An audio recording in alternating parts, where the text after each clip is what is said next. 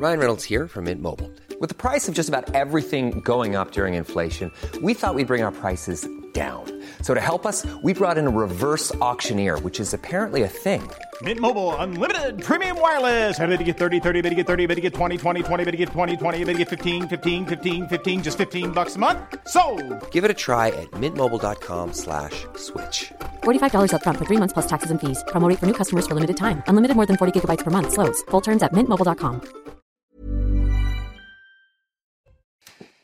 Il est 7 heures, soyez les bienvenus. Bon réveil, nous sommes en direct sur euh, CNews. Très belle, très heureuse année 2023 à vous tous. Au nom de toute la rédaction, je vous souhaite évidemment le, le meilleur pour vous, pour vos proches. Beaucoup de santé, beaucoup de, de, bonheur pour cette nouvelle année. Bonne année également à mes deux invités qui me font le plaisir de, de m'accompagner euh, ce matin. J'accueille Mathieu Hoc, vous êtes secrétaire général adjoint du millénaire. Et puis j'accueille Thomas Carpellini, vous êtes juriste. Nous allons évidemment revenir sur cette nuit de fête qui a eu lieu en France. Un million de personnes rendez-vous compte sur les Champs-Élysées. On fera le tour du monde des festivités. Avant cela, la météo. Karine Durand.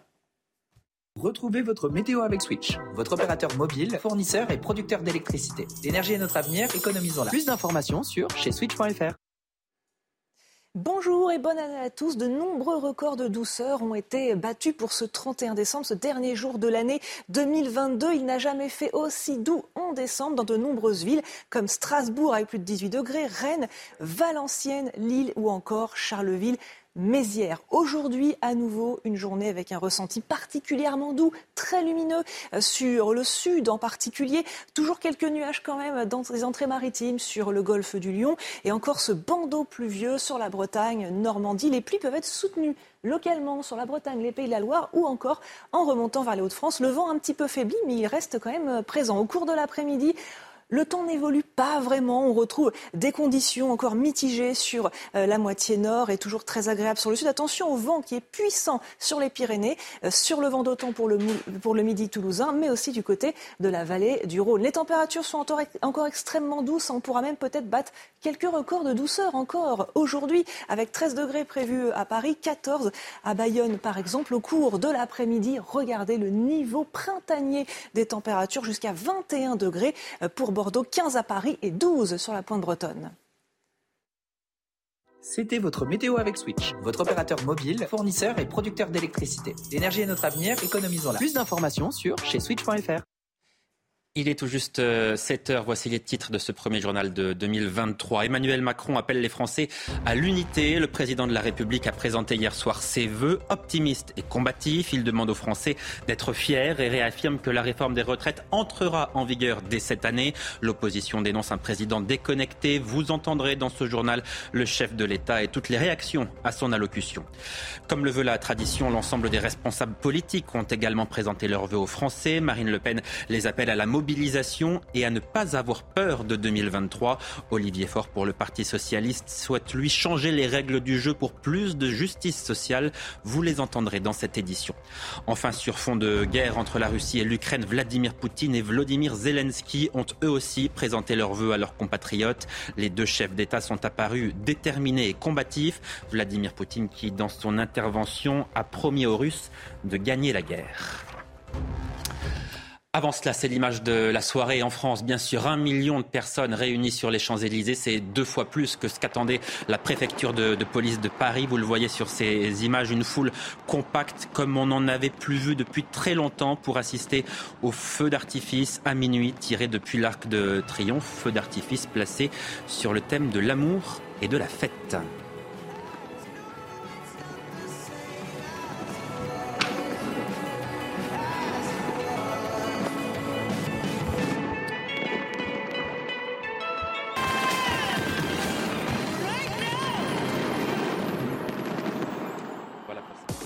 Près de 100 000 engins pyrotechniques lancés. En Australie, l'un des premiers pays à passer en 2023, un million de personnes se sont réunies sur le port de Sydney pour le traditionnel feu d'artifice de la capitale mondiale du réveillon. Levé de drapeau à Pékin sur la place Tiananmen pour célébrer le nouvel an. Malgré l'explosion du nombre de contaminations après l'abandon de la politique zéro Covid, le président chinois Xi Jinping s'est voulu optimiste en assurant ses compatriotes que la lumière de l'espoir est devant nous. De son côté, Hong Kong est entré en 2023 avec son traditionnel feu d'artifice. Sur la place rouge à Moscou, les habitants sont venus célébrer le Nouvel An malgré l'annulation des traditionnels spectacles pyrotechniques. À quelques kilomètres de là, à Kiev, à défaut de grands rassemblements en plein air, quelques Ukrainiens se sont rassemblés autour d'un sapin jaune et bleu aux couleurs de l'Ukraine. D'autres ont préféré fêter le passage à la nouvelle année depuis leurs fenêtres. Les États-Unis ont été l'un des derniers pays à entrer en 2023 à New York, des milliers de personnes se sont rassemblées à Times Square pour assister au compte à rebours de la célèbre boule. Elles font du bien, Mathieu ces, images, notamment celles qu'on a vues sur les Champs-Élysées. Un million de personnes, la préfecture en attendait la moitié à peine. Euh, ça veut dire que les Français ont besoin de faire la fête quand même en ce moment. Il y a toujours cette volonté, cette envie-là. Mais tout à fait. On, est, euh, on, le disait avant, avant le, réveillon, l'état du pays est plutôt morose. On a euh, effectivement des vœux présidentiels qui avaient été faits, faits sur la thématique de euh, les temps seront durs. et donc l'année 2023 va être tout aussi dure que l'année 2022. On sort d'une année 2022 éprouvante, de deux années 2020 et 2021 qui l'ont été également. Je pense que les Français, comme les gens dans le, dans le reste de l'humanité, ont besoin de faire la fête, ont besoin de profiter. Et c'est vraiment très, très euh, heureux et bienvenu de voir ces, ces images-là qui, sont, qui font chaud au cœur, finalement. Vous étiez sur les Champs-Élysées hier soir, euh, Thomas Carpellini Alors, j'étais à Paris, mais pas sur les champs, et je ne retirais pas un seul mot de ce que je viens d'entendre. Ça fait plaisir de commencer 2023 comme ça. Nous, qu'on pouvait craindre de voir euh, voitures brûlées, heurts, affrontements, voir un million de Parisiens, de Franciliens, de Français faire acte de communion au sens premier, vivre ensemble un moment joyeux, œcuménique, universel, dans une joie partagée, une, une bienveillance mutuelle, une sympathie commune et partagée. Ça prépare 2023 sur les meilleurs auspices et ça fait du baume au cœur, tout simplement. Un million de personnes sans incident majeur à, signaler, il faut le dire aussi, parce que ça aussi, c'est une, excellente nouvelle. La fête à Paris s'est bien déroulée euh, hier soir. Un chef de l'État déconnecté, une satisfaction présidentielle surréaliste pour l'opposition, un cap réaffirmé pour la majorité. Emmanuel Macron a présenté ses vœux aux Français hier soir, une allocution de 19 minutes pour tenter de rassurer, de redonner confiance. C'est un vent d'optimisme qu'a voulu faire souffler le chef de l'État qui a appelé les Français à l'unité. Écoutez. Dans la longue histoire de notre nation, il y eut des générations pour résister, d'autres pour reconstruire, d'autres encore pour étendre la prospérité conquise. En ce qui nous concerne, il nous, nous revient d'affronter ce nouveau chapitre d'une rude époque. Et au-delà des urgences de cette année que je viens pour partie de mentionner, d'avoir la charge de refonder nombre des piliers de notre nation. Qu'il s'agisse de notre école, de notre santé, de nos transports, de l'aménagement de notre territoire, de nos industries et j'en passe. Il nous faut pour cela rester unis, mais aussi maintenir une ambition collective intacte. Et les réactions politiques au vœu d'Emmanuel Macron sont évidemment euh, nombreuses. On commence avec celle d'Éric Ciotti, le président des Républicains. Sixième exercice de vœux pieux, toujours démenti par l'impuissance, l'inaction et le manque de courage. Emmanuel Macron commentateur de ses pseudo-réussites et de ses vrais échecs.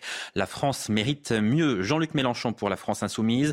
Au bout de cinq ans de vœux d'Emmanuel Macron, je crois qu'il porte la poisse. 16 degrés à Paris le 31 décembre. Ça va chauffer en janvier, dit le leader de la France insoumise qui fait la allusion à la mobilisation qu'il appelle de ses vœux contre la réforme des retraites. Et puis enfin, Sandrine Rousseau pour Europe Écologie Les Verts. Et nous voilà repartis pour une année col roulé et destruction sociale. Aucune vision, pas de perspective, pas plus d'empathie de la petite gestion quotidienne et de la grande destruction sociale et écologique.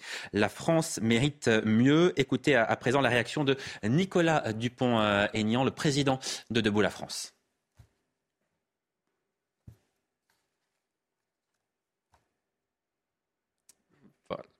Les Français, je pense, ont décroché très vite parce que c'est toujours le même scénario. C'est tellement déconnecté de la réalité de ce que fait Emmanuel Macron, de la manière dont il agit, et commencer sur l'unité, alors là, les bras en sont tombés. Et je pense que beaucoup de nos concitoyens ont très vite éteint. Ça est très malsain. Euh, je pense que ces vœux ne feront que lasser ou effrayer les Français. Thomas Carpellini, est-ce qu'Emmanuel Macron vous semble déconnecté, comme le dit en gros l'opposition, ou est-ce qu'il est quand même dans son rôle en, affichant une ambition Ce qui est compliqué pour Emmanuel Macron, c'est se renouveler après ses sixièmes vœux. Alors il a essayé au point de vue technique. C'est-à-dire que pendant six ans, on a eu Emmanuel Macron dans le jardin, Emmanuel Macron dans le bureau. Là, on a Emmanuel Macron à la bibliothèque. Nouveau décor pour nouveau discours. Or, ce nouveau discours, ce nouveau souffle qu'il aurait aimé insuffler euh, pour ses vœux, ses premiers vœux de son neuvième euh, mandat, moi, je les ai trouvés, euh, comment formuler ça, un petit peu morose, un petit peu réchauffé, un petit peu pâteux. C'est-à-dire que chaque année, on a le droit au même couplet. Je crois qu'il y avait un, un, un, de vos confrères qui avait démontré que sur ces six vœux, à chaque fois, c'est les mêmes phrases qui reviennent. On va mettre le paquet sur l'hôpital et la santé. On va mettre le paquet sur l'enseignement et les professeurs. Alors, il a promis, concernant l'hôpital et l'école, que les résultats des investissements se verraient dans les prochains mois. Il a dit aux Français, école, hôpital, ça ira mieux dans les prochains mois. On est bien d'accord, sauf qu'il a fait un mandat avant. C'est son sixième vœu. On voit les mmh. résultats qui peinent, à qui peinent à arriver. Arriveront-ils un jour? Peut-être. Sûrement, on peut que l'espérer. Mais je me mets à la place d'un téléspectateur, d'un citoyen lambda. Ces vœux avaient un goût de réchauffer. Mathieu bah, je rejoins ce qu'a dit Thomas. C'est-à-dire que le, les, les, éléments de, de, des vœux d'Emmanuel Macron aujourd'hui m'apparaissent ternes. Et de toute façon, les vœux restent quand même un exercice qui est très compliqué. Moi, j'attendais peut-être deux choses de la part d'Emmanuel Macron. Le premier, c'est le cap. Je ne suis pas sûr qu'on ait vu un cap clair dans, euh, dans, dans l'exercice de ces vœux. La, campagne présidentielle de 2022 n'a pas pu faire émerger un cap pour Emmanuel Macron parce qu'il a été réélu plutôt sur la figure d'incarnation sur le projet. Il a, à l'Assemblée nationale, il n'a a pas perdu les élections, mais il a eu une majorité dite relative. Sur la fonction d'incarnation, il a été euh, jugé par les Français lors des présidentielles comme étant le profil qui incarnait quand même malgré tout le renouvellement. C'était le candidat le plus jeune par rapport à, à Jean-Luc Mélenchon et Marine Le Pen, mais aussi le, candidat le plus expérimenté. Et dans ces temps de gestion de crise, c'était euh, quelque chose de bienvenu par, pour, pour les Français. Le deuxième élément que j'attendais, c'était de lutter et de faire, d'être en rupture totale avec ce fameux mal français qui est de faire ce, un catalogue de mesures techniques qui est le logiciel macroniste. Et finalement, moi, j'ai l'impression qu'à travers ces vœux, on aurait pu retrouver les 60 priorités du gouvernement. On les a retrouvées. Hein, et d'ailleurs, on a retrouvé quelque chose qui s'apparente presque à un discours de politique générale et au discours d'Elisabeth Borne sur les 60 priorités du gouvernement. On parle un peu d'école, on parle un peu de tout mais pas sans, sans, avoir le cap clair et la vision pour les cinq prochaines années. Sur le fait d'appeler les Français à être unis et solidaires, d'abord, ça, ça, ne veut pas dire grand-chose, ça veut dire tout et n'importe quoi en l'occurrence, mais ça ressemble quand même aussi à, à, un vœu pieux, parce que quand on a dit ça, ensuite, qu'est-ce qui se passe? C'est exactement ça, il aurait pu également dire que l'eau ça mouille, que les cheveux poussent sur la tête, ou qu'après la pluie, le beau temps. Et pour avoir regardé un petit peu les réseaux sociaux et pour en avoir parlé avec des gens qui ont regardé cette allocution, on a tous un petit peu tombé des nues.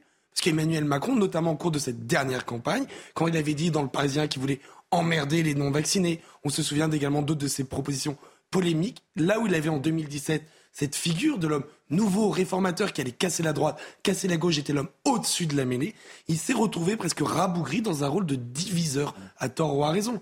Mais quand les Français ont entendu cette phrase d'une France unie, ils se sont dit oui, le message est le bon, mais le messager pose problème. Ça signifie, Mathieu, qu'Emmanuel Macron n'est plus en capacité de rassembler les Français? Oui, je, je pense qu'effectivement, derrière ça, il y a la question du logiciel macroniste qui est devenu obsolète par rapport entre le premier et le, et le second quinquennat. Je, je, le pense pour plusieurs raisons. Le, le, Emmanuel Macron s'est fait, euh, enfin, a fait en, lors de son discours de réélection un discours sur le changement de méthode. C'était un peu le troisième discours clé après le discours de la Sorbonne sur pro, pro, euh, porter un message de la France dans le, dans le monde du XXIe siècle, puis le discours sur, du 12 juillet sur les, les, les lendemains qui chantent et mmh. la projection vers l'avenir. Là, on a eu un discours sur le changement de méthode, mais finalement, euh, d'une part, on ne voit pas réellement le changement de méthode sur l'ensemble des mobilisations sectorielles qui, euh, auxquelles fait face euh, l'exécutif, et peut-être qu'on en reparlera. Et euh, d'autre part, le, le, le, ces vœux ne viennent pas résoudre les deux autres crises du macronisme, qui sont la crise de la ligne politique sur la social-démocratie, qui ne réduit pas la pauvreté et l'insécurité, et la crise sur le gouvernement des experts, et, Thomas en, a rappelé le, les éléments. Euh, Aujourd'hui, il a été mis en, minorité à l'Assemblée nationale parce que euh, les, partis politiques qui ont émergé lors de ces législatives sont des partis où la politique euh, où les Français ont montré qu'ils voulaient que le politique devait reprendre la main sur la technique et malheureusement sur les vœux, en tout cas présidentiels, on n'a pas vu cette dimension-là. Emmanuel Macron, qui est aussi euh, revenu bien sûr sur l'une des principales préoccupations des Français. Il s'agit du coût de l'énergie, un prix qui s'est envolé en 2022, même s'il a été euh, amorti de manière assez importante par le bouclier tarifaire mis en place par le gouvernement. À partir d'aujourd'hui, justement, votre facture de gaz et d'électricité augmentera de 15%. Ça sera beaucoup, voire beaucoup plus pour les entreprises. Là aussi, le chef de l'État a voulu rassurer chefs de ces euh, PME. Écoutez. Aura-t-on des coupures d'électricité? Si nous continuons à économiser l'énergie, comme nous le faisons depuis quelques mois, et comme je vous l'annonçais dès le 14 juillet dernier, et que nous continuons de remettre en service nos réacteurs nucléaires comme prévu, nous y arriverons. C'est entre nos mains. Aura-t-on des augmentations du prix de l'énergie?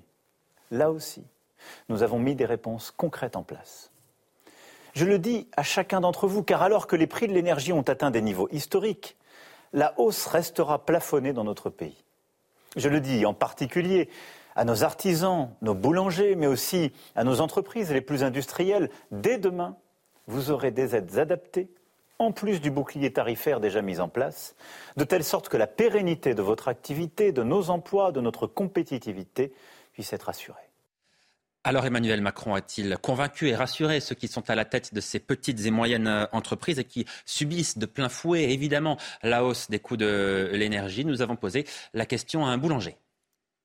C'est le discours qu'on a depuis six mois. Pourtant, je vois que les entreprises euh, ont commencé de fermer puis qu'elles continuent.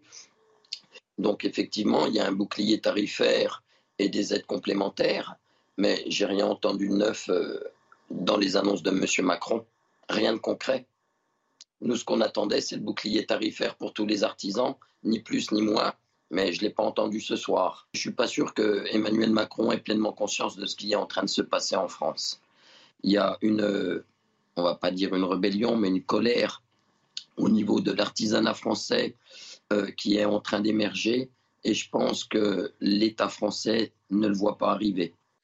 Mathieu, que peut faire l'État de plus qu'il n'a pas déjà fait pour aider euh, ces chefs d'entreprise qui sont parfois pris à la gorge, hein, euh, alors que nous avons déjà 3 000 milliards de dettes Le gouvernement est dans une situation compliquée, mais je pense qu'il a pour l'instant les clés en main. C'est-à-dire que d'une part, il a des dispositifs qui sont existants, comme il a été rappelé dans le reportage, le dispositif amortisseur électricité, le bouclier tarifaire. Je pense qu'il faut que, euh, pour cela, nous, on pense qu'il faut que le quoi qu'il en coûte énergétique se poursuive et ce, malgré le, coût sur les finances publiques, quitte à faire des choix, et c'est pour ça que je parlais en, début d'intervention sur les priorités que doit se fixer, que doit se fixer le gouvernement, parce qu'il euh, il faut qu'il s'en fixe. Euh, sur la question du, bouclier tarifaire, nous pensons que euh, le, président de la République doit, et le gouvernement doivent continuer à prolonger ce bouclier tarifaire, à l'élargir au maximum pour soutenir l'activité, parce que l'activité économique risque de redémarrer eu égard au, euh, euh, à, la reprise économique en Chine liée à la sortie de la, de la, de la stratégie zéro Covid chinoise et donc à la mmh. reprise économique mondiale. Il va y avoir une grosse demande euh, chinoise sur la question énergétique et sur la question des carburants. Et là encore, le gouvernement doit agir pour pouvoir contenir la hausse des prix. On poursuit le débat sur euh, la crise énergétique dans un instant. Juste avant cela, il est tout juste 7h15, l'heure du rappel des titres sur euh, CNews. Adieu 2023, place donc, adieu 2022, place donc à 2023. Comme en France, de nombreux pays ont déjà célébré la nouvelle année avec 13 heures d'avance sur euh, l'Hexagone. Ce sont notamment la Nouvelle-Zélande et l'Australie qui ont ouvert le bal. Vous voyez Dubaï sur ces images. De nombreux feux d'artifice ont été tirés dans plusieurs grandes villes comme Hong Kong, Londres ou bien sûr Paris. Parmi les derniers à, passer à, la nouvelle année, Tahiti et Hawaï. C'est la fin des postes frontières en Croatie. Le pays rejoint ce 1er janvier l'espace Schengen. C'est le 27e pays à intégrer l'espace de libre-échange européen. Les Croates ont également dit adieu à leur monnaie pour entrer dans la zone euro. Un changement qui inquiète les Croates qui craignent une flambée des prix. Et puis, comme chaque année, le journal du dimanche a publié son top 50 des personnalités préférées des Français pour 2022. Sans surprise, et pour la deuxième fois, douzième fois, c'est Jean-Jacques Goldman qui prend la tête de ce classement, suivi par Thomas Pesquet, Omar Sy et Kylian Mbappé. La première femme n'entre qu'à la 20e place du classement. Il s'agit de Florence Foresti. Et la seule personnalité politique du top 50, eh bien, il s'agit de Marine Le Pen, qui est classée à la 48e euh, position. Rapidement, Mathieu comme à Scarpellini, votre personnalité préférée de l'année, ce serait qui? Kylian Mbappé. Mbappé Olivier Giroud. que, que, des footballeurs qui n'ont pas gagné, qui ont réussi à accéder à la finale, mais quand même, ils nous ont fait plaisir, on les remercie. Et ça se voit dans la réponse que vous venez de, de formuler. pas volé la finale. Ah, voilà, c'est un débat qu'on ne va pas refaire. On l'a déjà eu largement sur ce plateau. On en revient à, à la crise énergétique que nous abordions euh, avant euh, ce rappel des titres avec euh, l'allocution hier soir du chef de l'État, Emmanuel Macron, qui a souhaité dans ses vœux que la France puisse sortir de ses dépendances et avoir un, un coût de l'énergie qui soit proche de ses coûts de production. Thomas Carpellini, est-ce que ça signifie qu'un jour nous retrouverons une électricité peu cher ou est-ce que nous ne connaîtrons plus jamais cela Ce qui est extrêmement intéressant dans cette crise énergétique et dans la réponse que vient d'apporter Emmanuel Macron dans ses vœux, c'est qu'il faut distinguer la méthode de l'application. Sur la méthode, on a presque l'impression qu'il fait de l'anti-Covid. Souvenez-vous, au début de la crise Covid, on avait pointé du doigt une sorte de manque d'anticipation. Là, Emmanuel Macron prévoit un panel, mais plus que large, de toutes les éventualités possibles. Il parle de bouclier tarifaire, des centrales nucléaires, de est-ce qu'il va y avoir des coupures d'électricité. Il prévoit toutes les possibilités. Il a rappelé que dès juillet, il avait évoqué ces questions, comme s'il voulait se protéger de ce nouveau procès en impréparation. Ça, c'est pour la méthode. Après, le problème, c'est l'application. La première, le premier euh, choc pétrolier, il a duré 4 ans. Le second, il a duré 6 ans. Imaginez que cette crise de l'énergie coûte, dure 5, 6, 7 ans. Comment l'État va-t-il tenir au point de vue économique Là, on rentre dans ce que les économistes appellent la soutenabilité d'une réforme. Comme vous l'avez très bien rappelé, 3 000 milliards de dettes. Imaginez que cette crise dure encore 1, 2, 3 ans. Comment allons-nous financer ça sans mettre en péril les gestions des actifs et des passifs de nos gouvernements et faire peser à nos enfants et nos petits-enfants une dette qui soit économiquement insoutenable. Alors Marine Le Pen, elle aussi a, a prononcé ses vœux. C'était depuis son bureau à, à l'Assemblée nationale. L'ancienne candidate à, à l'élection présidentielle a, a, fustigé le bilan d'Emmanuel Macron. Elle appelle également les Français à rester optimistes. Écoutez. 2022 s'achève sans que le fracas des armes de la guerre en Ukraine ne se soit tu. Ce conflit terrible par ses tragédies humaines et ses répercussions économiques nous rappelle combien pour nos enfants et nos États sont précieux la paix et le respect des peuples. 2022, année difficile pour beaucoup d'entre nous, touchés par les difficultés d'entreprise, le chômage et parfois la misère. Année compliquée pour notre pays avec une crise de l'énergie quasi inédite, des pénuries et des ruptures d'approvisionnement, une inflation mal maîtrisée, une dette abyssale, une violence quasi endémique, tant de signes qui exhorte plus que jamais les Français à la solidarité. 2023, que même le président de la République, normalement aux commandes du pays, annonce difficile pour notre histoire, ne doit pas nous faire peur. En attendant, permettez-moi, mes chers compatriotes, de vous souhaiter une année 2023 pleine de joie et de bonheur, pleine de projets et de réussites, pleine d'amitié et d'amour. Olivier Faure, le premier secrétaire du Parti socialiste, a lui souhaité adresser ses vœux aux Français d'une manière, vous allez le voir, plus qu'originale, c'est le moins que l'on puisse dire. Regardez, l'objectif du Parti socialiste est de changer les règles du jeu.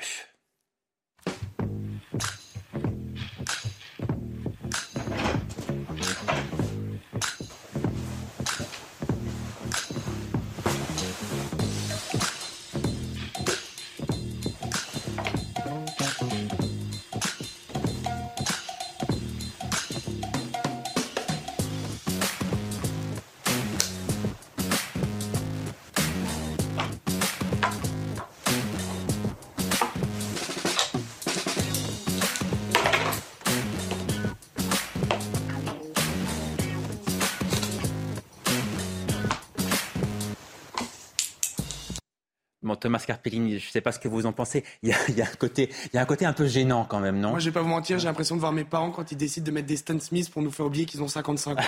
quand ça marche pas, ça marche pas. Ça sert à rien de vouloir faire jeune quand on l'est pas. Alors enfin, les, les vœux d'Éric Zemmour euh, à présent. Bonne et heureuse année 2023 à, à tous les Français, dit le président de, de Reconquête, que notre espérance et notre combativité soient toujours plus fortes malgré l'adversité et les difficultés de la vie, que cette année soit belle pour vos vies personnelles et grande pour notre nation. Évoquons à présent la, guerre entre la Russie et, l'Ukraine. Dix mois après le, début de l'invasion russe, Vladimir Poutine et, et Vladimir Zelensky ont, ont, tous les deux présenté leurs vœux à leurs compatriotes. Le président russe, tout d'abord, qui a une nouvelle fois estimé que les Occidentaux avaient déclaré une guerre économique à son pays. Vladimir Poutine s'est dit certain de gagner la guerre qu'il a déclenchée. Et malgré une récession de 4%, il estime que la Russie a bien résisté aux sanctions. Écoutez.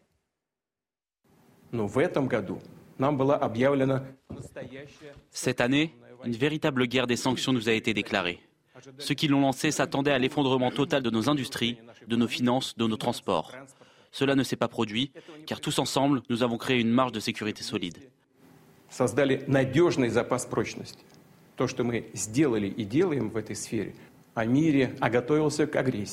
Aujourd'hui, il n'y a pas de honte à l'admettre au grand jour. Ils utilisent l'Ukraine et son peuple pour affaiblir et diviser la Russie. Nous ne laisserons jamais personne faire de telles choses.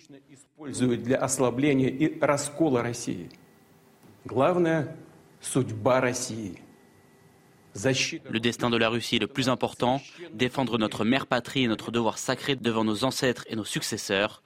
La justice morale est de notre côté. Écoutez à présent Vladimir Zelensky qui, lui, évidemment, n'a formulé qu'un seul vœu pour les Ukrainiens. Chers Ukrainiens, il nous reste quelques minutes avant la nouvelle année. Je veux souhaiter une chose à chacun d'entre nous, la victoire, c'est l'essentiel. C'est mon seul souhait pour tous les Ukrainiens, que cette année soit l'année du retour, le retour de notre peuple, des soldats dans leurs familles, des prisonniers dans leurs maisons, des immigrants dans leur Ukraine.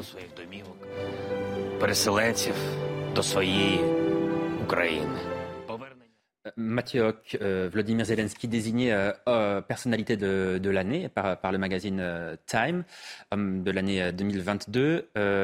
il a été élu tout le monde le prenait pour un clown, c'était un, comédien, il n'était pas vraiment respecté par qui que ce soit, en tout cas pas, par les, chefs d'État. Aujourd'hui, il est respecté et admiré quelque part par tout le monde. On l'a vu à la Maison-Blanche avec euh, Joe Biden. Il est vraiment aujourd'hui un homme extrêmement respecté, qui, compte évidemment. Tout à fait. Quand les temps sont durs et que euh, la guerre est, dans votre pays, c'est là que les meilleures âmes se révèlent. Et en l'occurrence, pour le coup, pour Vladimir, Vladimir Zelensky, c'est le cas. Il, a, euh, euh, il doit combattre le, régime de, Vladimir Poutine, dont nous, on a travaillé sur les intentions de Vladimir Poutine euh, dans, le cadre de cette guerre. Le, vrai sujet étant que pour, pour Zelensky, c'est de dresser les perspectives tout simplement sur le, vers, vers, un chemin, tracer le chemin vers la victoire. Mais pour l'instant, en l'état actuel des choses sur le conflit, les, positions euh, qui se radicalisent tant du côté russe que du côté ukrainien font que pour l'instant la sortie de crise n'est pas, euh, n'est pas à l'heure. Vous restez avec nous, on marque une euh, courte pause, on se retrouve dans quelques minutes bien sûr pour un nouveau euh, journal. Nous reviendrons sur euh, cette nuit, cette nuit de, fête dans le, dans le monde entier, bien sûr les vœux qui ont été présentés aux Français et sur les changements puisque dit, qui dit 1er janvier dit nombre de changements qui concernent notamment votre porte-monnaie. Vous le verrez, à tout de suite.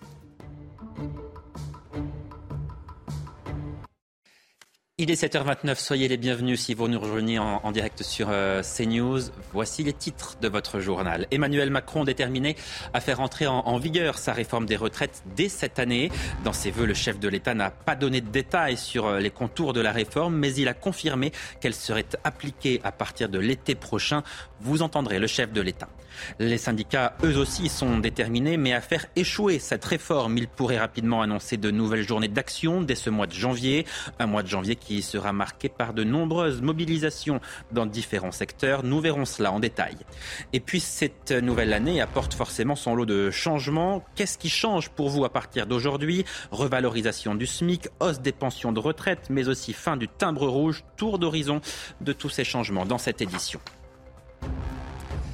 S'il y a bien une réforme qui marquera 2023, c'est évidemment la réforme des retraites. Emmanuel Macron a réaffirmé hier sa volonté de la faire entrer en vigueur dès cette année. Son objectif est d'assurer la pérennité du système pour les prochaines décennies. Un président qui semble donc déterminé, mais qui n'a pas fixé les contours de cette réforme. Elle doit être présentée le 10 janvier prochain. Écoutez le chef de l'État.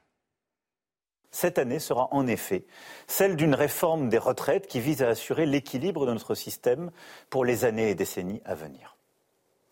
Il nous faut travailler davantage. C'est le sens même de la réforme de l'assurance chômage qui a été portée par le gouvernement et votée par le Parlement.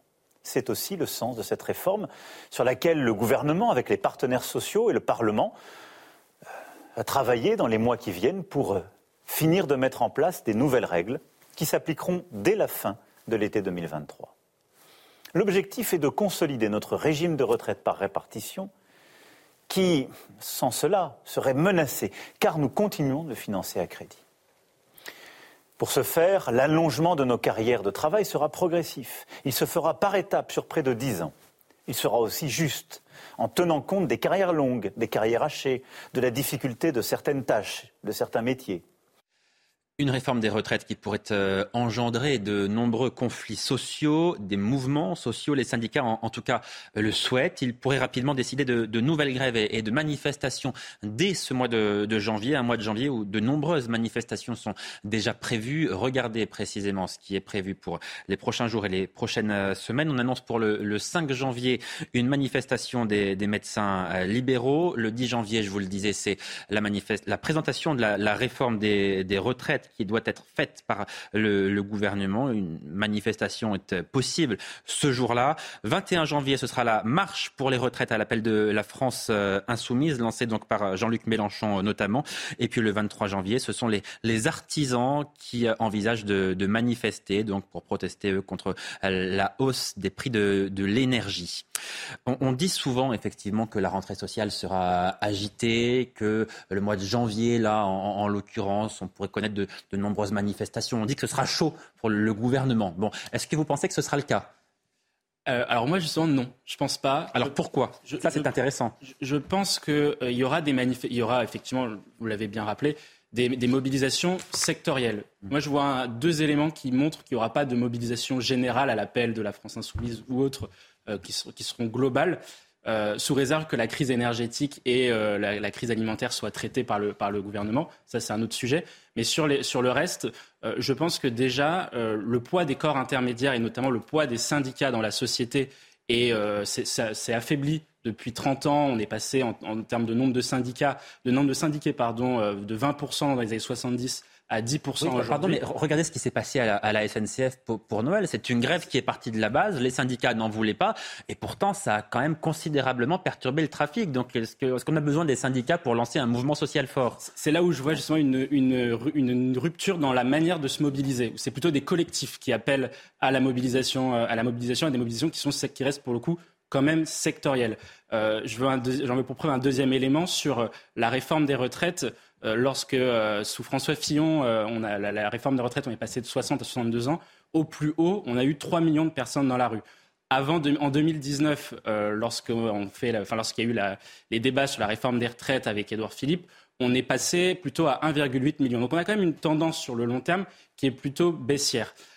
pour le, du reste, il y a aussi un autre élément, c'est que l'Assemblée nationale est différente aujourd'hui et elle est censée être l'endroit le, pour catalyser la, colère sociale.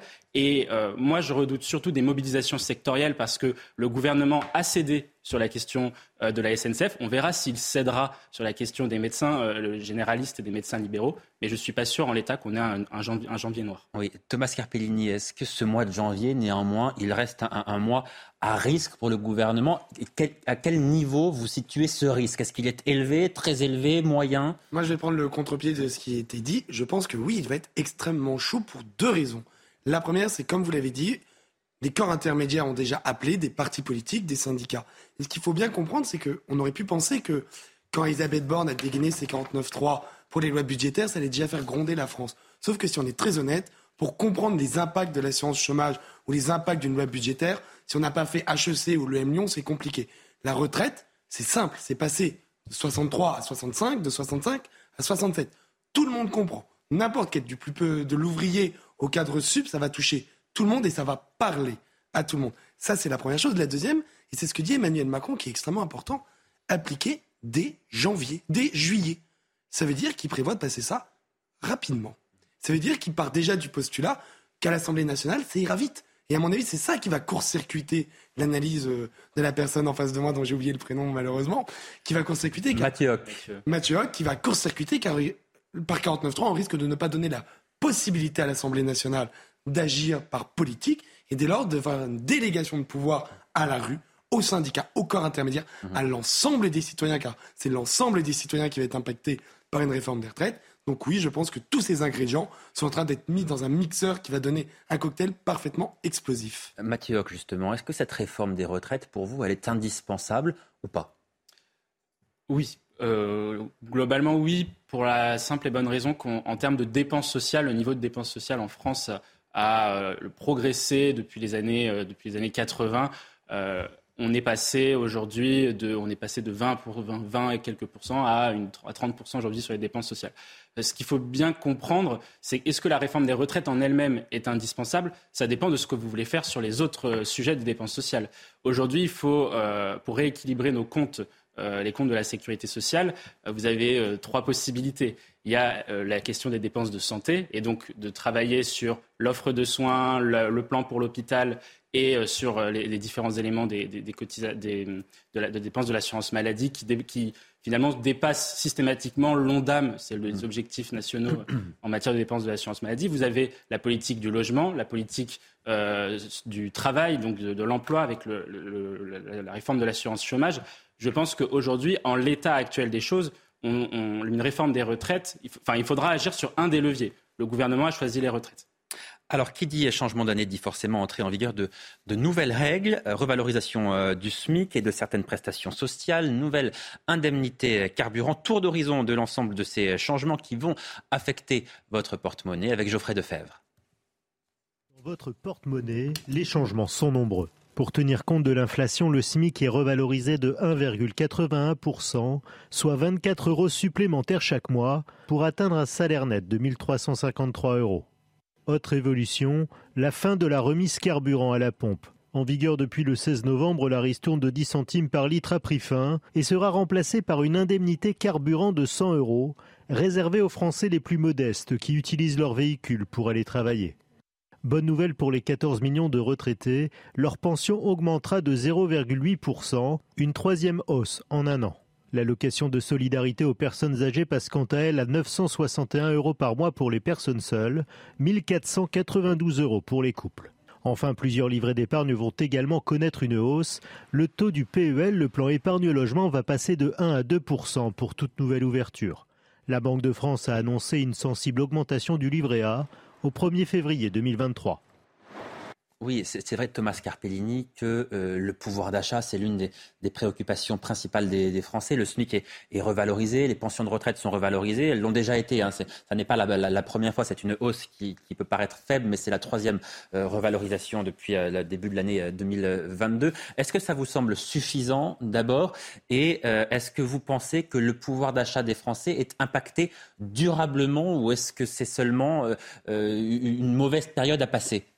Alors, première chose sur les augmentations. On a vu augmentation de 1,8% du SMIC. L'inflation est à 6%, 7%. Donc il n'y a pas besoin de sortir Polytechnique. Non, mais voilà, il faut recontextualiser en disant que ça n'est pas la première augmentation depuis le début de l'année 2022. On est bien hein, d'accord, sauf que si on fait un calcul de pourcentage, on n'arrive pas au pourcentage de l'inflation.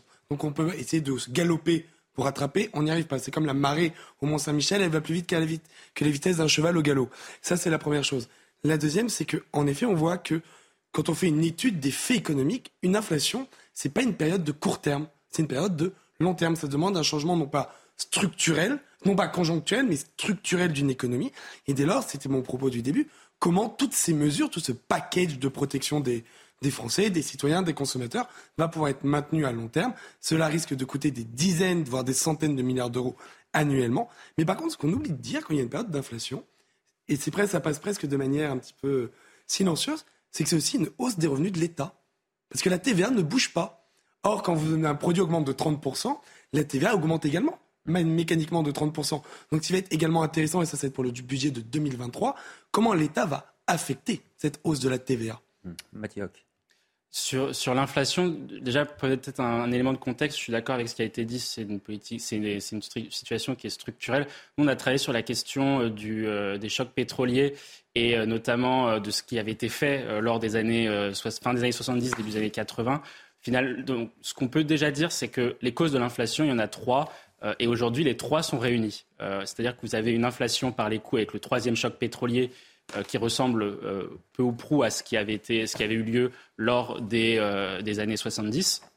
Vous avez une inflation aussi par la monnaie qu'on a tendance aussi à un petit peu oublier, qui résultait de la politique de la BCE depuis cinq, ans pour pouvoir sortir de la crise, de la crise des dettes souveraines.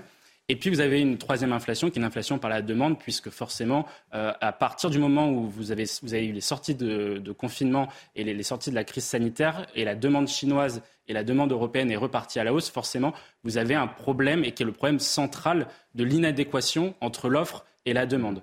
Et c'est pour ça, je rejoins ce qui a été dit, c'est plus que un paquet de mesures qui, sont, qui, sont quand même importants à court terme pour soulager euh, les Français, pour soulager aussi le, pour soulager leur pouvoir d'achat et leur, niveau de vie. C'est une politique d'offre globale pour rééquilibrer. Parce que si la demande explose, il faut une offre aujourd'hui euh, qui, puisse répondre. Et donc pour nous, euh, l'idée, c'est de repartir sur une, une grande politique d'offre avec des grands investissements et donc plutôt un nivellement par le haut, là où, le, la France aujourd'hui regarde plutôt vers le bas. Mais ça, ça signifie pardon, que pour vous, cette inflation, elle est amenée à durer ou pas? Euh, moi, je pense que même plus que l'inflation, c'est peut-être même un risque de stagflation qui, mmh. nous guette. Parce qu'en fait, ce qu'on regarde, ce qu'on voit, ce qui est assez intéressant par rapport au, choc pétrolier et à, la, situation de l'Europe dans les années fin des années 70, début des années 80, et à la situation du Japon lors, au début des années 90 avec stagflation puis déflation, c'est que vous avez euh, des euh, politiques conjoncturelles de sortie de crise qui ont amplifié les, les effets négatifs de la crise. C'est-à-dire que vous avez eu une inflation euh, record dans les années 70-80. Et pour faire face à cela, les pays européens et la France notamment, avec c'était le plan le plan Jacques Chirac en 76 et le plan Pierre Mauroy en 81, on a fait des plans de relance keynésiens euh, très classiques pour pouvoir sortir de la crise. Or, on a vu que ça a surtout dégradé les finances publiques et ça n'a pas relancé durablement l'activité parce qu'il n'y avait pas une politique d'offre qui avait été menée puisqu'on avait euh, par ailleurs fait on commençait à ce qu'on appelait la désindustrialisation pour soutenir le niveau de vie des classes moyennes.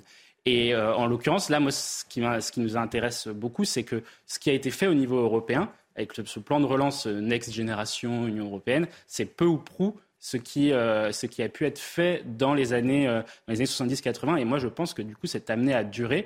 Et si les investissements n'ont pas été ciblés sur les, ce qu'on appelle les gisements de croissance, les gisements de croissance de demain, et le plan France Relance, quand on l'a, France Relance 2030, lorsqu'on l'analyse, peut paraître peu calibré sur ces, sur ces éléments-là, vous allez avoir mhm. peu de croissance et une inflation qui reste durable. Thomas Carpellini. Et également, il y a la grande absente, comme vous l'avez rappelé, c'est l'Union européenne. Car c'est la première fois dans cette crise économique où on se retrouve avec 27 pays partageant la même monnaie. Et si on doit regarder un petit peu en arrière, souvenons-nous de la crise d'inflation suite à la crise de 1929 aux États-Unis, où il y avait plusieurs États partageant le dollar. Et qu'est-ce qu'on s'est rendu compte comme conséquence à long terme? C'est qu'il y a eu ce que les économistes appellent un effet mezzo-giorno. C'est-à-dire qu'en période d'inflation, les capitaux, la liquidité ont tendance à s'agglutiner vers les points de production qui sont déjà existants, ce que vous appelez les gisements productifs. Et qu'est-ce qu'on s'est rendu compte aux États-Unis suite à 1929 C'est que la côte Est et la côte Ouest ont été dopées par l'inflation, alors que toute la Sun Belt, alors, alors ça c'était la Sun Belt, alors tout le Middle West, qui était un petit peu plus fragile, ont pâti et pâtissent encore aujourd'hui de la crise de 1929 et de cette inflation. Dès lors, on peut se demander, avec des modèles économiques aussi différents que la France, l'Allemagne et à partir d'aujourd'hui la Croatie, comment est-ce que la monnaie euro, comment notre monnaie commune à 27 va pouvoir résister à ces inflations différentes mais présentes, à ces économies distinctes et concurrentes? Et dès lors, est-ce que les 27, et ça va être aussi un des paris d'Emmanuel Macron, vont réussir à ménager la chèvre et le chou? Car là, c'est toutes les économies européennes qui auront des intérêts divergents. Autre changement à présent, il concerne cette fois votre, vie du quotidien. On a déjà beaucoup parlé de, la fin du timbre rouge, bien sûr, de la fin des emballages en, en carton dans les fast-foods. Sachez qu'à partir d'aujourd'hui, il est aussi euh, interdit aux propriétaires de logements mal isolés, qu'on appelle les, les passoires énergétiques, de louer leur appartement. On voit tout cela en détail avec Quentin Gribel. Premier changement pour cette nouvelle année, les passoires énergétiques sont interdites à la location. Il s'agit des logements dont la consommation énergétique excède 450 kWh par mètre carré, soit une partie des habitations classées G au diagnostic de performance énergétique. Au total, près de 90 000 logements étaient concernés par cette échéance en 2021. Autre nouveauté, les préservatifs masculins sont désormais gratuits en pharmacie, une mesure initialement prévue pour les 18-25 ans, Mais Emmanuel Macron a étendu les bénéficiaires. Ce sont désormais tous les mineurs qui peuvent accéder à ces préservatifs gratuits. Troisième changement, les emballages jetables sont interdits dans les fast-foods. Fini les burgers dans une boîte en carton ou les sodas dans un gobelet en papier. Comme le veut la loi anti-gaspillage adoptée en 2020, la vaisselle réutilisable est dorénavant obligatoire pour le service à table, sous peine d'amende. Enfin, 2023 sonne également la suppression du timbre rouge. Après 173 ans de bons et loyaux services, ce timbre, destiné aux courriers urgents, a trouvé un successeur, l'e-lettre rouge, une version dématérialisée, disponible sur le site de la Poste. Gérald Darmanin a passé le, nouvel an à, Mayotte. Le ministre de l'Intérieur est en déplacement dans le 101e territoire français pour renforcer les moyens de lutte contre l'immigration clandestine. Il faut savoir qu'à Mayotte, la moitié de la population est, étrangère. L'île est, depuis de nombreuses années en proie à la délinquance et à l'insécurité. Gérald Darmanin qui annonce le maintien sur place de 12 policiers du RAID envoyés pour faire face à la flambée des violences. Écoutez. Nous devons absolument protéger Mayotte et le territoire maorais, notamment de l'immigration irrégulière qui vient euh, ici rendre parfois la vie euh, impossible aux Mahorais. Et c'est mon quatrième déplacement entre le pays de l'Intérieur à Mayotte et nous commençons effectivement à progresser dans euh, l'utilisation des nouvelles technologies appliquées à la protection de cette frontière maritime. On voit bien que ces effectifs, aussi importants soient-ils, doivent être aidés par la technologie. Donc c'est des nouveaux intercepteurs. J'avais annoncé d'ailleurs leur arrivée. Ils sont euh, arrivés, c'est-à-dire des bateaux qui permettent de pouvoir empêcher les arrivées d'immigration irrégulière. C'est des radars, des radars qui ont commencé à être installés euh, à Mayotte, qui travaillent jour et nuit, qui doivent être complétés en lien avec le ministre des Armées, que je remercie parce que ce sont des, moyens militaires. C'est euh, des moyens aériens. Depuis plusieurs mois désormais, un avion survole les côtes mahoraises pour prévenir effectivement l'arrivée des bateaux, des quoi ça. Et ce sont désormais des technologies de pointe comme les drones, et effectivement autorisés désormais par la loi de la République, qui permettent de voler en renseignement il est 7h47, merci d'être avec nous sur euh, CNews. Voici l'essentiel de l'actualité. Pour la sixième fois, Emmanuel Macron a adressé ses voeux aux Français pour cette nouvelle année. Avec l'inflation, la crise énergétique, la guerre en Ukraine et le coronavirus, le président de la République s'est exprimé dans un contexte évidemment tendu sur l'immigration et la sécurité. Il affirme sa volonté de combattre pour la liberté et a tout particulièrement défendu l'entrée en vigueur de la réforme des retraites dès l'été. Dans cette allocution télévisée d'une vingtaine de minutes, Emmanuel Macron a surtout appelé les Français à rester unis pour affronter les crises. C'est au tour du Canada d'imposer des restrictions sanitaires aux voyageurs venant de Chine, de Hong Kong ou encore de Macao. Le gouvernement canadien qui, qui exige un test PCR ou antigénique négatif de moins de 48 heures. Il demande également aux voyageurs de porter un masque en permanence dans l'aéroport et à bord de l'avion. Kim Jong-un veut accroître son arsenal nucléaire. Le dirigeant nord-coréen a appelé une augmentation exponentielle de l'arsenal nucléaire du pays pour faire face à son ennemi incontestable, la Corée du Sud. Kim Jong-un a, accusé Washington et Séoul d'orchestrer, je cite, un complot pour isoler et étouffer la Corée du Nord.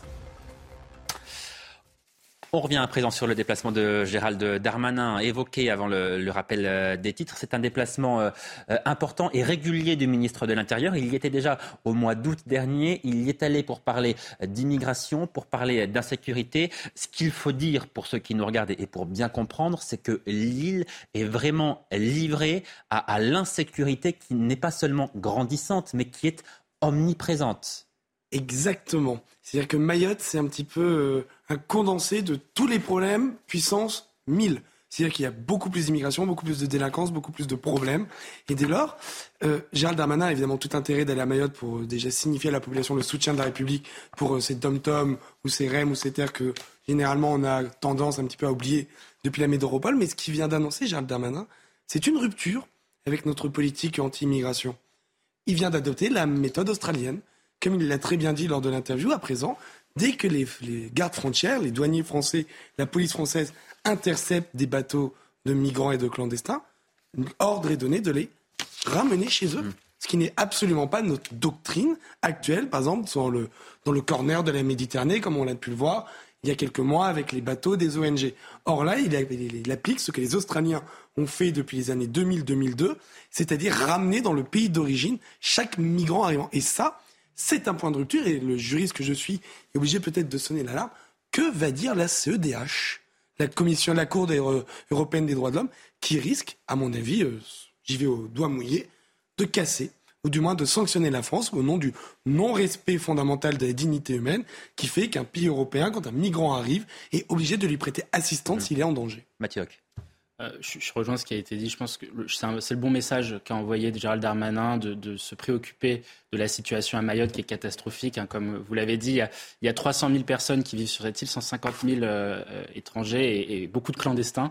Le, sujet est, que je pense que le gouvernement utilise Mayotte comme un laboratoire aussi euh, un laboratoire pour expérimenter certaines politiques publiques. La dernière fois, c'était sur le cas des, mineurs euh, isolés, euh, où vous avez à Mayotte des, des, étrangers principalement qui viennent des Comores, des Seychelles, des archipels aux alentours, et qui s'installent durablement et illégalement dans une situation de violence et d'insécurité qui est catastrophique et qui euh, pose problème à la République. Et je trouve que le message est le bon. Et il y a aussi un autre élément euh, qui est plus politique, c'est que euh, Mayotte est un territoire qui est acquis à la cause du Rassemblement national depuis, depuis des années. il y a aussi peut-être un message politique à envoyer à l'électorat du Rassemblement national. Le pape François, à présent, salue une personne, je cite, noble et gentille. C'est d'ailleurs lui qui, présidera les, obsèques de Benoît XVI, une première dans l'histoire de la chrétienté. En 2000 ans, jamais un pape n'avait présidé les funérailles d'un autre pape. La cérémonie aura lieu jeudi prochain. Le pape émérite, Benoît XVI, sera inhumé dans les grottes du Vatican. L'annonce de son décès hier a, a suscité un grand nombre de réactions, notamment parmi les fidèles. Écoutez. Ça me touche, mais en même temps, c'est une personne âgée et bon, ben, euh, toute personne a une fin. Donc euh, voilà, c'est inutile de souffrir pour rien. Si lui n'est pas au ciel, qui ira? Bon. Non, bon, moi je priais pour qu'il ne souffre pas. J'arrive du mal à prier pour qu'il aille au ciel, parce que euh, ça me paraissait évident. C'est une fin d'année qui est triste, avec avec la mort du footballeur qui est, qui est venu cette semaine. Puis là, le pape qui est décédé, c'est fin d'année triste, mais j'espère qu'elle sera moins euh, en 2023.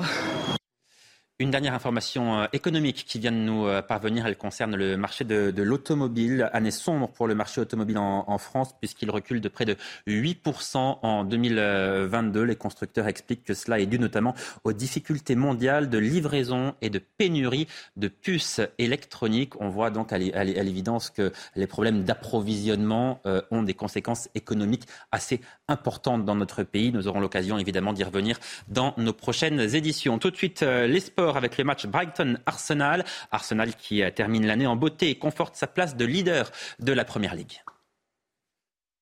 Et hop, France par brise. En cas de bris de glace, du coup, vous êtes à l'heure pour votre programme avec France par brise et son prêt de véhicule. Arsenal finit 2022 en beauté. En déplacement sur le terrain de Brighton, le leader de Première Ligue avait l'opportunité de prendre ses distances au classement. Un objectif qu'il n'a pas mis longtemps à réaliser. Avec Martinelli, Martinelli sur le pied droit, le ballon a été dévié. Oh, Bukayo Saka, le trésor des Gunners 1 minute 05 de jeu et les Gunners font déjà parler la poudre. Dominateur dans le jeu, Arsenal se montre également dangereux sur coup de pied arrêté, notamment par son capitaine. Ballon rentrant, il y a Gabriel qui s'était élevé, il y a Martino de Garde Arsenal est bien décidé à demeurer le leader incontestable de ce championnat. Septième but cette saison en championnat pour le Danois. 2-0 à la pause, puis 3-0 très rapidement. Martinelli qui va déborder Lante, la frappe de Martinelli et Nketia opportuniste qui met quasiment déjà un terme à tout suspense. Un peu trop facile, les hommes de Mikel Arteta se relâchent. Mitoma fait passer un frisson, à peine le temps de trembler. Martinelli réchauffe ses partenaires. Martinelli, Martinelli en vitesse, en un contre un devant Sanchez. Martinelli incroyable Malgré un deuxième but de Ferguson, Arsenal tient son avance et sa victoire, la 16e cette saison des Gunners, qui compte 7 points d'avance sur Manchester City. Et hop, France par brise. Malgré votre bris de glace, du coup, vous étiez à l'heure pour votre programme avec France par brise et son prêt de véhicule.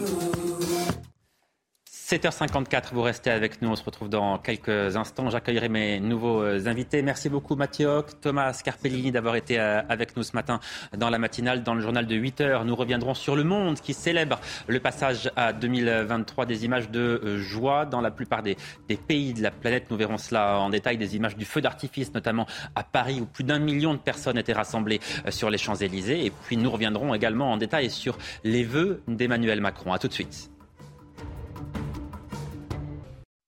Retrouvez votre météo avec Switch, votre opérateur mobile, fournisseur et producteur d'électricité. L'énergie est notre avenir, économisons-la. Plus d'informations sur chez switch.fr.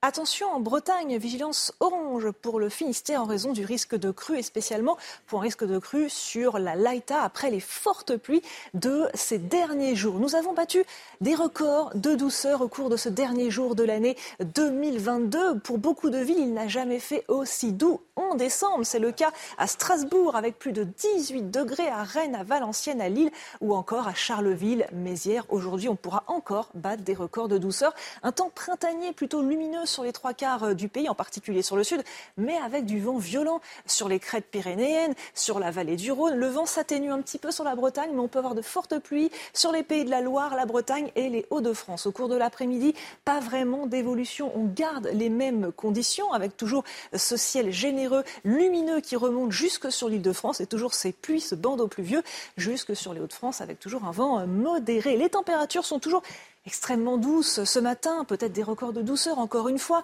pour la matinée 13 à Paris, 14 à Bayonne et à Bordeaux euh, et, à, Biarritz. Et au cours de l'après-midi, on retrouve, on retrouve des conditions qui sont à nouveau extrêmement douces, un temps digne d'avril même avec jusqu'à 21 degrés pour Bordeaux, 19 à Bayonne, Biarritz. Et justement, je vous souhaite une très belle météo 2023.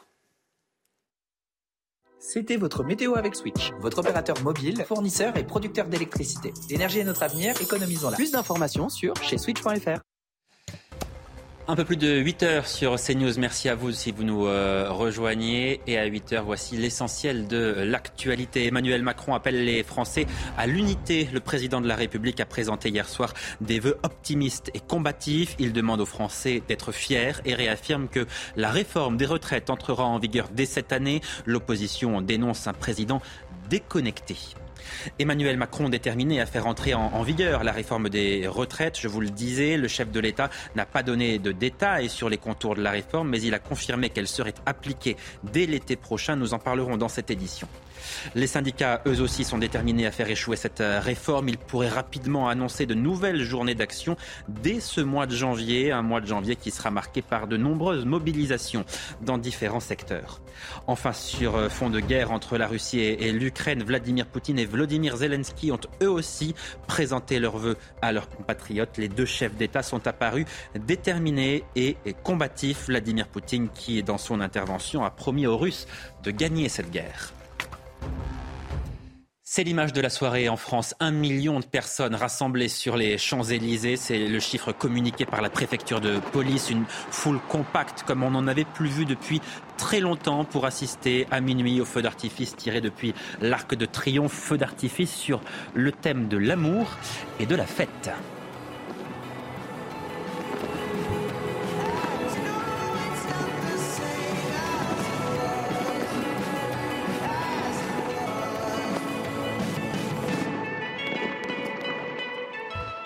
Alors la plupart des pays sont désormais entrés en, 2023. C'est la Nouvelle-Zélande qui a célébré en premier le, changement d'année, suivi ensuite par l'Australie, la Thaïlande ou encore euh, Dubaï. Tour d'horizon mondial de ces célébrations avec Geoffrey Lejeune. Près de 100 000 engins pyrotechniques lancés. En Australie, l'un des premiers pays à passer en 2023, un million de personnes se sont réunies sur le port de Sydney pour le traditionnel feu d'artifice de la capitale mondiale du réveillon. Levé de drapeau à Pékin sur la place Tiananmen pour célébrer le nouvel an. Malgré l'explosion du nombre de contaminations après l'abandon de la politique zéro Covid, le président chinois Xi Jinping s'est voulu optimiste en assurant ses compatriotes que la lumière de l'espoir est devant nous. De son côté, Hong Kong est entré en 2023 avec son traditionnel feu d'artifice. Sur la place rouge à Moscou, les habitants sont venus célébrer le Nouvel An malgré l'annulation des traditionnels spectacles pyrotechniques. À quelques kilomètres de là, à Kiev, à défaut de grands rassemblements en plein air, quelques Ukrainiens se sont rassemblés autour d'un sapin jaune et bleu aux couleurs de l'Ukraine. D'autres ont préféré fêter le passage à la nouvelle année depuis leurs fenêtres. Les États-Unis ont été l'un des derniers pays à entrer en 2023 à New York, des milliers de personnes se sont rassemblées à Times Square pour assister à l'un des comptes à rebours les plus célèbres du monde. Reportage signé Geoffrey Lefebvre. Sachez que les habitants d'Hawaï et ceux de la Polynésie française sont eux toujours en 2022. Ils célébreront la nouvelle année. Il sera midi, heure française. Autre changement euh, à présent dans la liste des nombreux changements qui vous concernent à partir d'aujourd'hui. Il concerne cette fois votre vie du, quotidien. On a beaucoup parlé de la fin du, timbre rouge, de la fin des, emballages en, carton dans les fast-foods. Sachez qu'à partir d'aujourd'hui, il est aussi euh, interdit aux propriétaires des appartements mal isolés, les logements mal isolés, ce qu'on appelle les, passoires énergétiques. Eh bien, ces propriétaires ne peuvent plus louer ces appartements. On voit tout cela en détail avec Quentin Grébel. Premier changement pour cette nouvelle année, les passoires énergétiques sont interdites à la location. Il s'agit des logements dont la consommation énergétique excède 450 kWh par mètre carré, soit une partie des habitations classées G au diagnostic de performance énergétique. Au total, près de 90 000 logements été concernés par cette échéance en 2021. Autre nouveauté, les préservatifs masculins sont désormais gratuits en pharmacie, une mesure initialement prévue pour les 18-25 ans, mais Emmanuel Macron a étendu les bénéficiaires. Ce sont désormais tous les mineurs qui peuvent accéder à ces préservatifs gratuits. Troisième changement, les emballages jetables sont interdits dans les fast-foods. Fini les burgers dans une boîte en carton ou les sodas dans un gobelet en papier. Comme le veut la loi anti-gaspillage adoptée en 2020, la vaisselle réutilisable est dorénavant obligatoire pour le service à table, sous peine d'amende.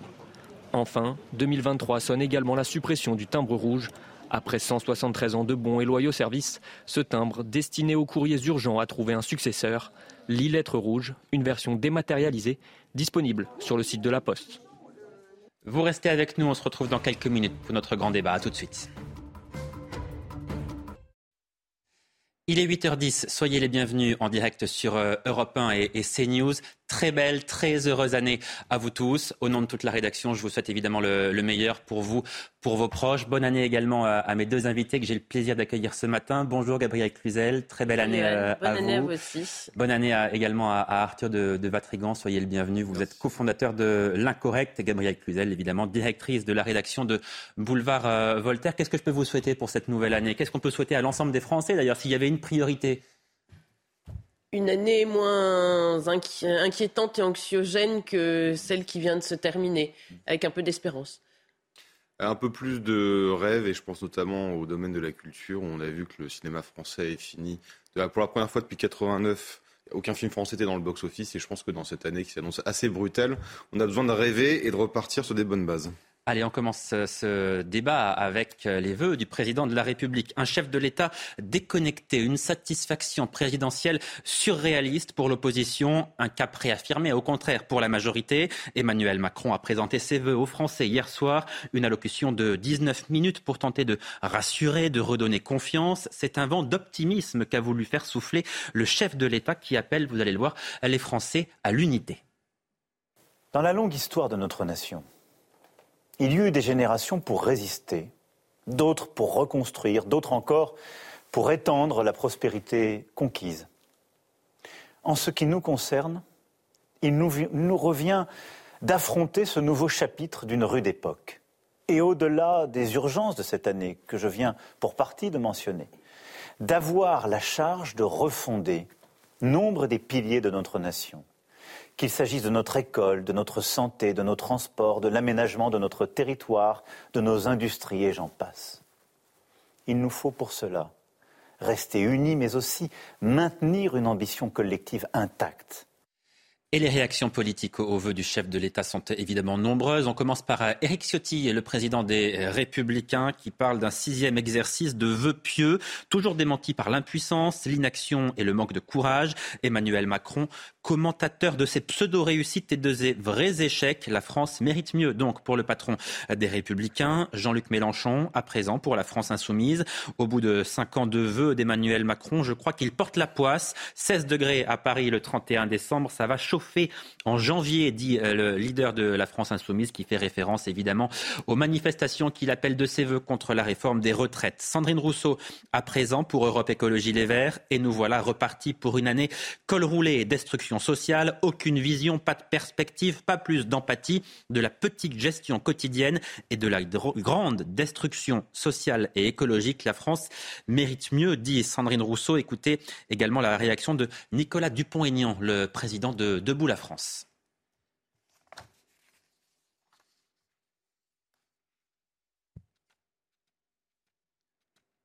Nicolas Dupont-Aignan, donc président de Debout la France, qui réagit au vœu du président de la République. Écoutez.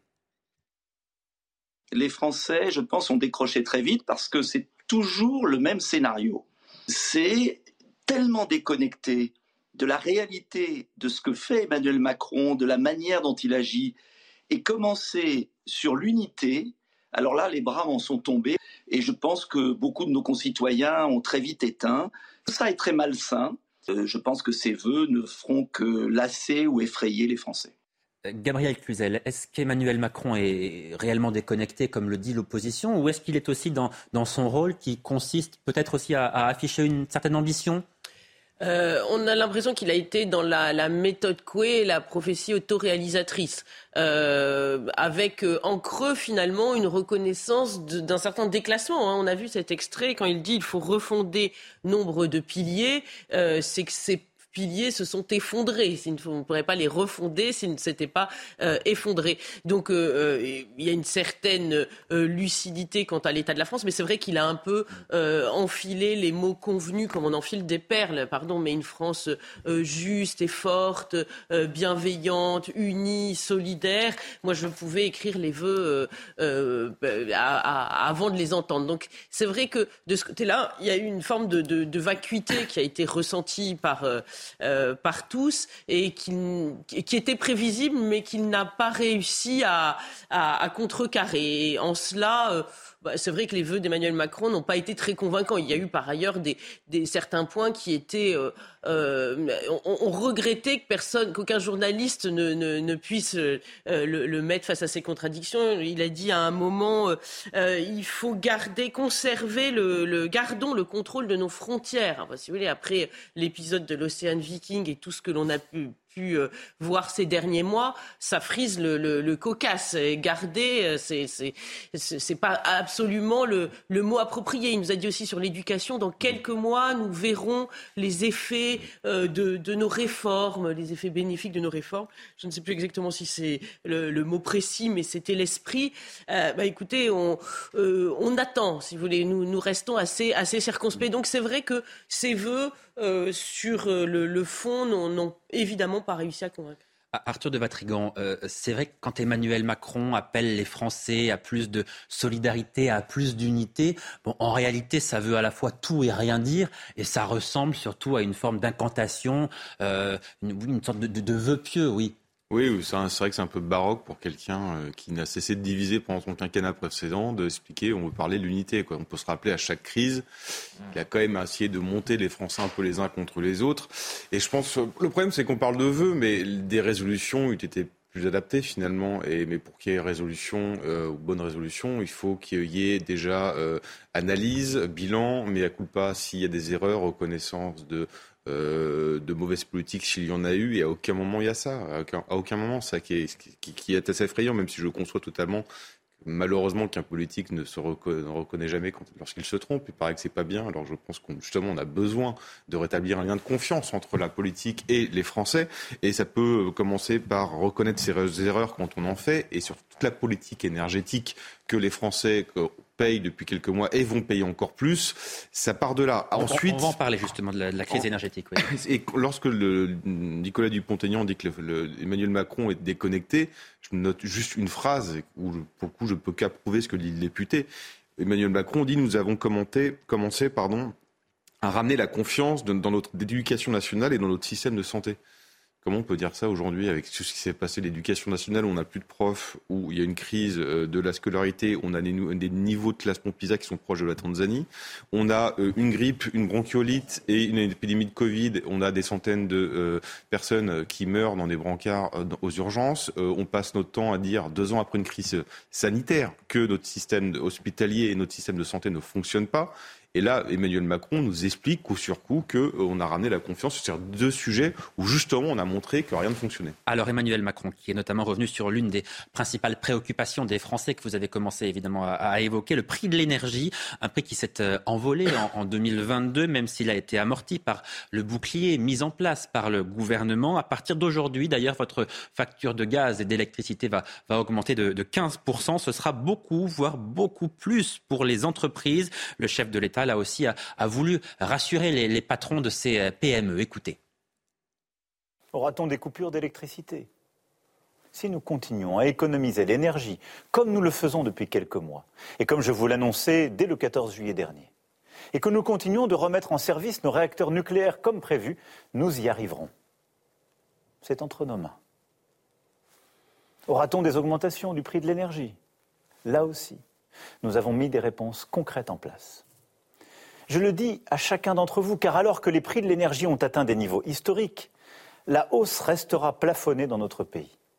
Je le dis en particulier à nos artisans, nos boulangers, mais aussi à nos entreprises les plus industrielles. Dès demain, vous aurez des aides adaptées, en plus du bouclier tarifaire déjà mis en place, de telle sorte que la pérennité de votre activité, de nos emplois, de notre compétitivité puisse être assurée. Alors Emmanuel Macron a-t-il euh, euh, rassuré et convaincu euh, ceux qui sont à la tête de ces petites et moyennes entreprises et qui subissent de plein fouet, bien sûr, l'augmentation des, prix de l'énergie? Eh bien, nous avons posé la question à un boulanger. C'est le discours qu'on a depuis six mois. Pourtant, je vois que les entreprises ont commencé de fermer puis qu'elles continuent. Donc, effectivement, il y a un bouclier tarifaire et des aides complémentaires, mais j'ai rien entendu de neuf dans les annonces de M. Macron rien de concret.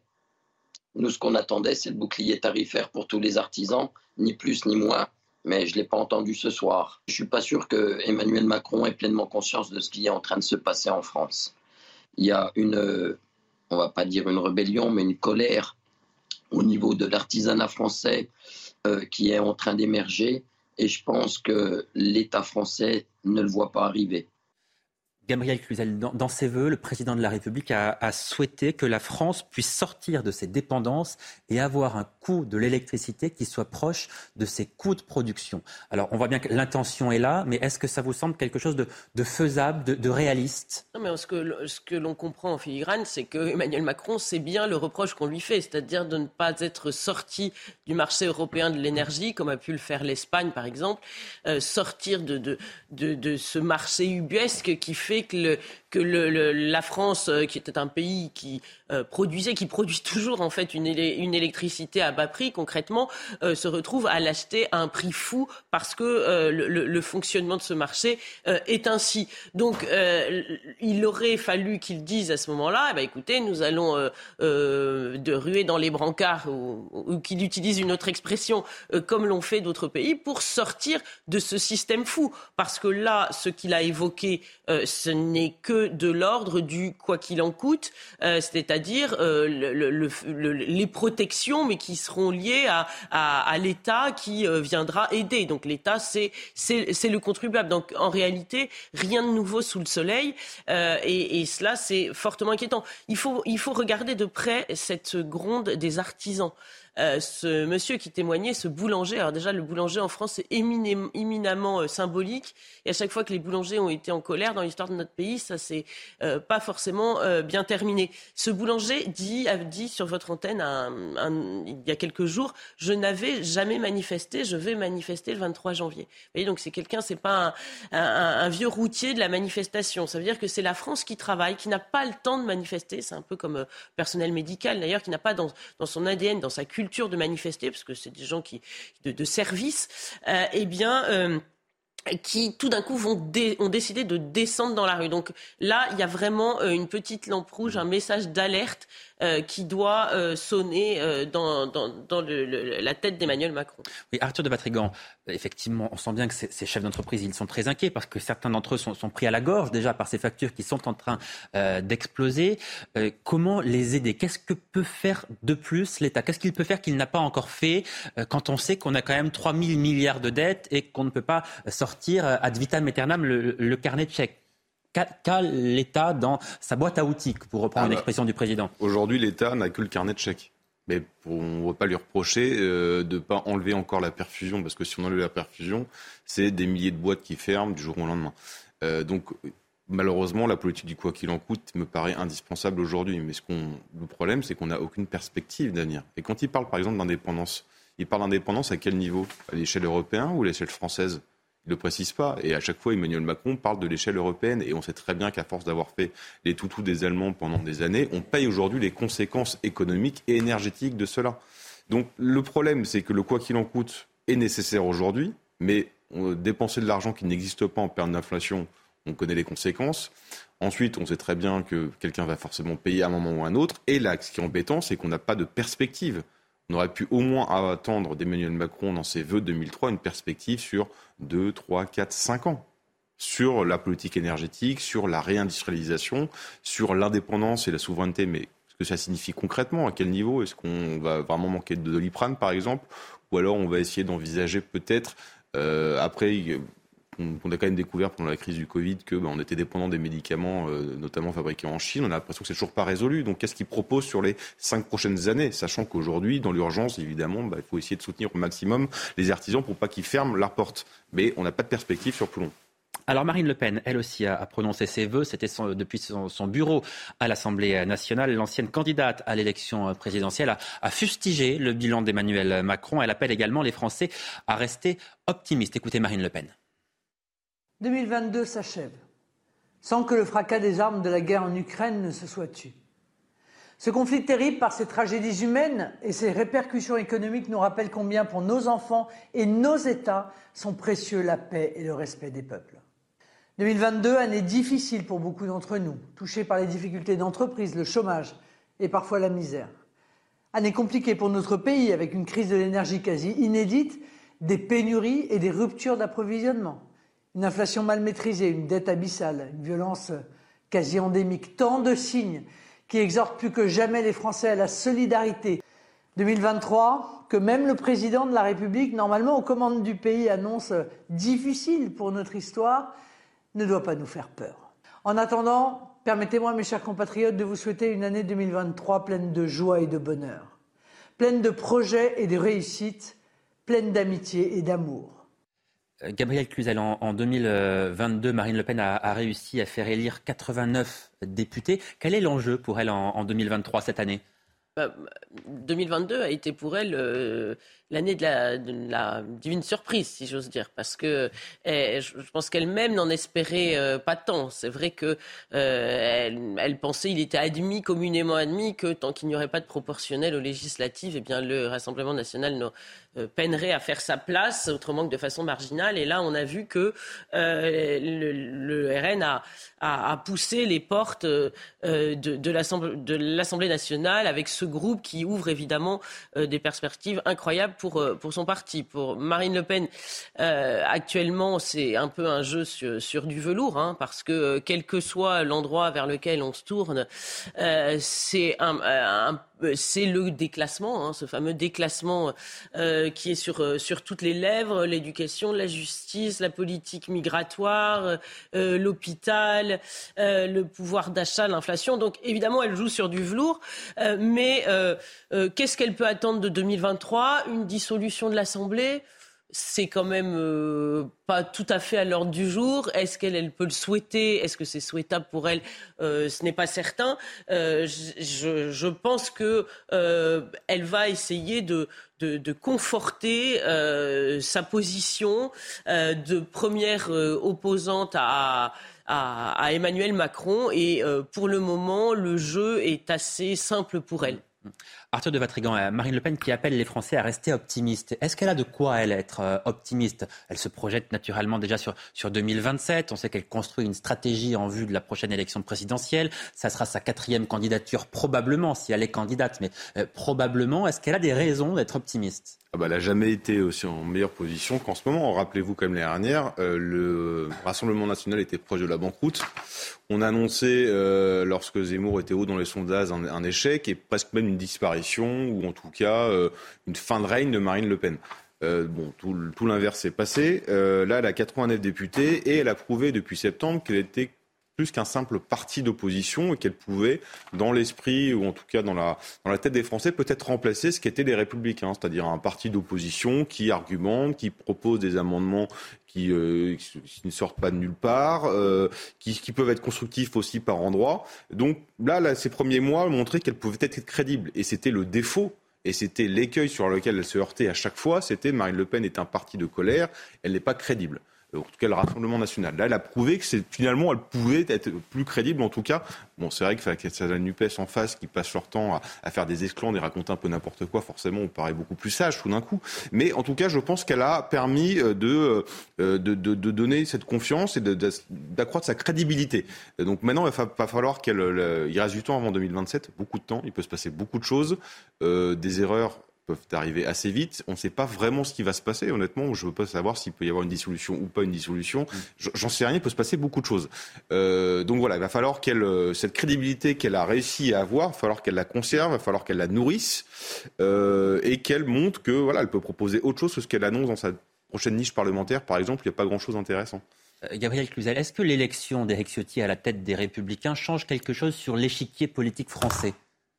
Euh, l'avenir nous le dira. Ça, va être compliqué pour les LR de, reconstruire parce que euh, pèse sur euh, ce parti une, présomption d'insincérité.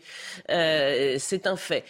donc le profil, si vous me passez l'expression grande gueule, euh, euh, parlant euh, vrai avec des mots chocs, on l'a déjà eu avec Nicolas Sarkozy. Et vous vous souvenez du, du mot très incisif et douloureux d'Éric Zemmour à, son endroit qui disait il nous avait promis le Karcher, on a eu Kouchner. Bon, donc c'est vrai que la, la, déception a été à la, à la hauteur de, de l'espérance. Donc c'est compliqué pour des personnalités. Vous parlez d'Éric Ciotti, mais il y a d'autres personnalités qui émergent aujourd'hui euh, euh, David Linard, il y a aussi euh, Laurent Vauquier qui pourrait aller sur les terres, labourer sur les terres de, les plus conservatrices de Marine Le Pen. Mais ce LR a été fortement euh, démonétisé et aujourd'hui, euh, alors c'est vrai, Arthur de Vatrigan a, tout à fait raison, on ne sait pas ce qui peut se passer euh, d'ici 2027. Peut-être que l'un ou l'autre, Éric Ciotti, David Linard, un autre,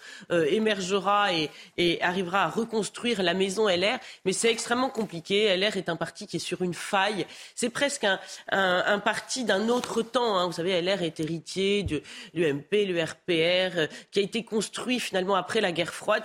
Et aujourd'hui, il y a une faille euh, et, ils, font le grand écart. Une partie de l'électorat est partie chez Emmanuel Macron, l'autre chez le Rassemblement national. rassembler euh, ces ouailles disparues va être quand même très compliqué. Bon, réaction euh, à présent, veut en tout cas du premier secrétaire du, Parti socialiste Olivier Faure 2023.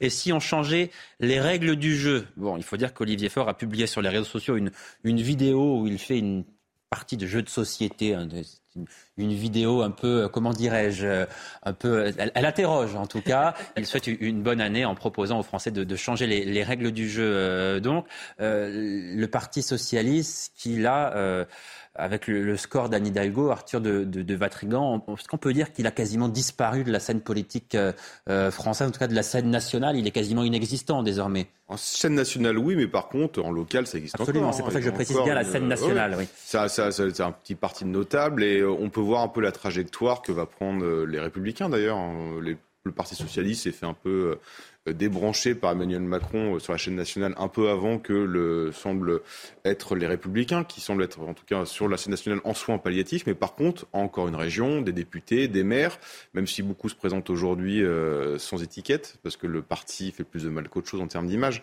voilà. Après, le problème, encore une fois, c'est que le Olivier Faure s'est rangé dans les pas de Jean-Luc Mélenchon, et on sait que dans cette partie de la gauche et de l'extrême gauche, euh, il y a toujours les, des restes de révolution et tout adversaire, on les décapite, on les élimine. Ça, on s'allie pour, pour gagner et puis ensuite on élimine. Donc euh, l'Olivier Faure s'est fait éliminer, n'existe plus. Il a perdu en plus, je pense, beaucoup de crédibilité au auprès d'une partie de vraiment socialiste, républicain. Euh, et en, en, restant bien sage, bien silencieux et parfois en se rognant sur des sujets importants, je pense qu'il a perdu une grande partie de la crédibilité de ce qui restait des quelques électeurs socialistes. Il est 8h33, nous sommes en direct sur euh, CNews et Europe 1. Voici l'essentiel de l'actualité. Hier, une jeune femme a été tuée à Charleville-Mézières. Les policiers ont découvert cette femme de 23 ans dans un appartement, grièvement blessée par euh, arme blanche. Son compagnon, un jeune homme de 25 ans, a été interpellé et placé en garde à vue. Une enquête pour homicide volontaire par conjoint a été ouverte. Peu avant la nouvelle année, la Russie et l'Ukraine ont échangé des prisonniers de guerre. Le chef du cabinet présidentiel ukrainien à Kiev a annoncé le retour de 140 soldats ukrainiens chez eux à la maison. L'échange comprenait également des personnes blessées et des combattants de la ville portuaire de Mariupol. Selon l'agence russe Tessa, euh, en échange, l'armée russe a récupéré 82 de ses combattants.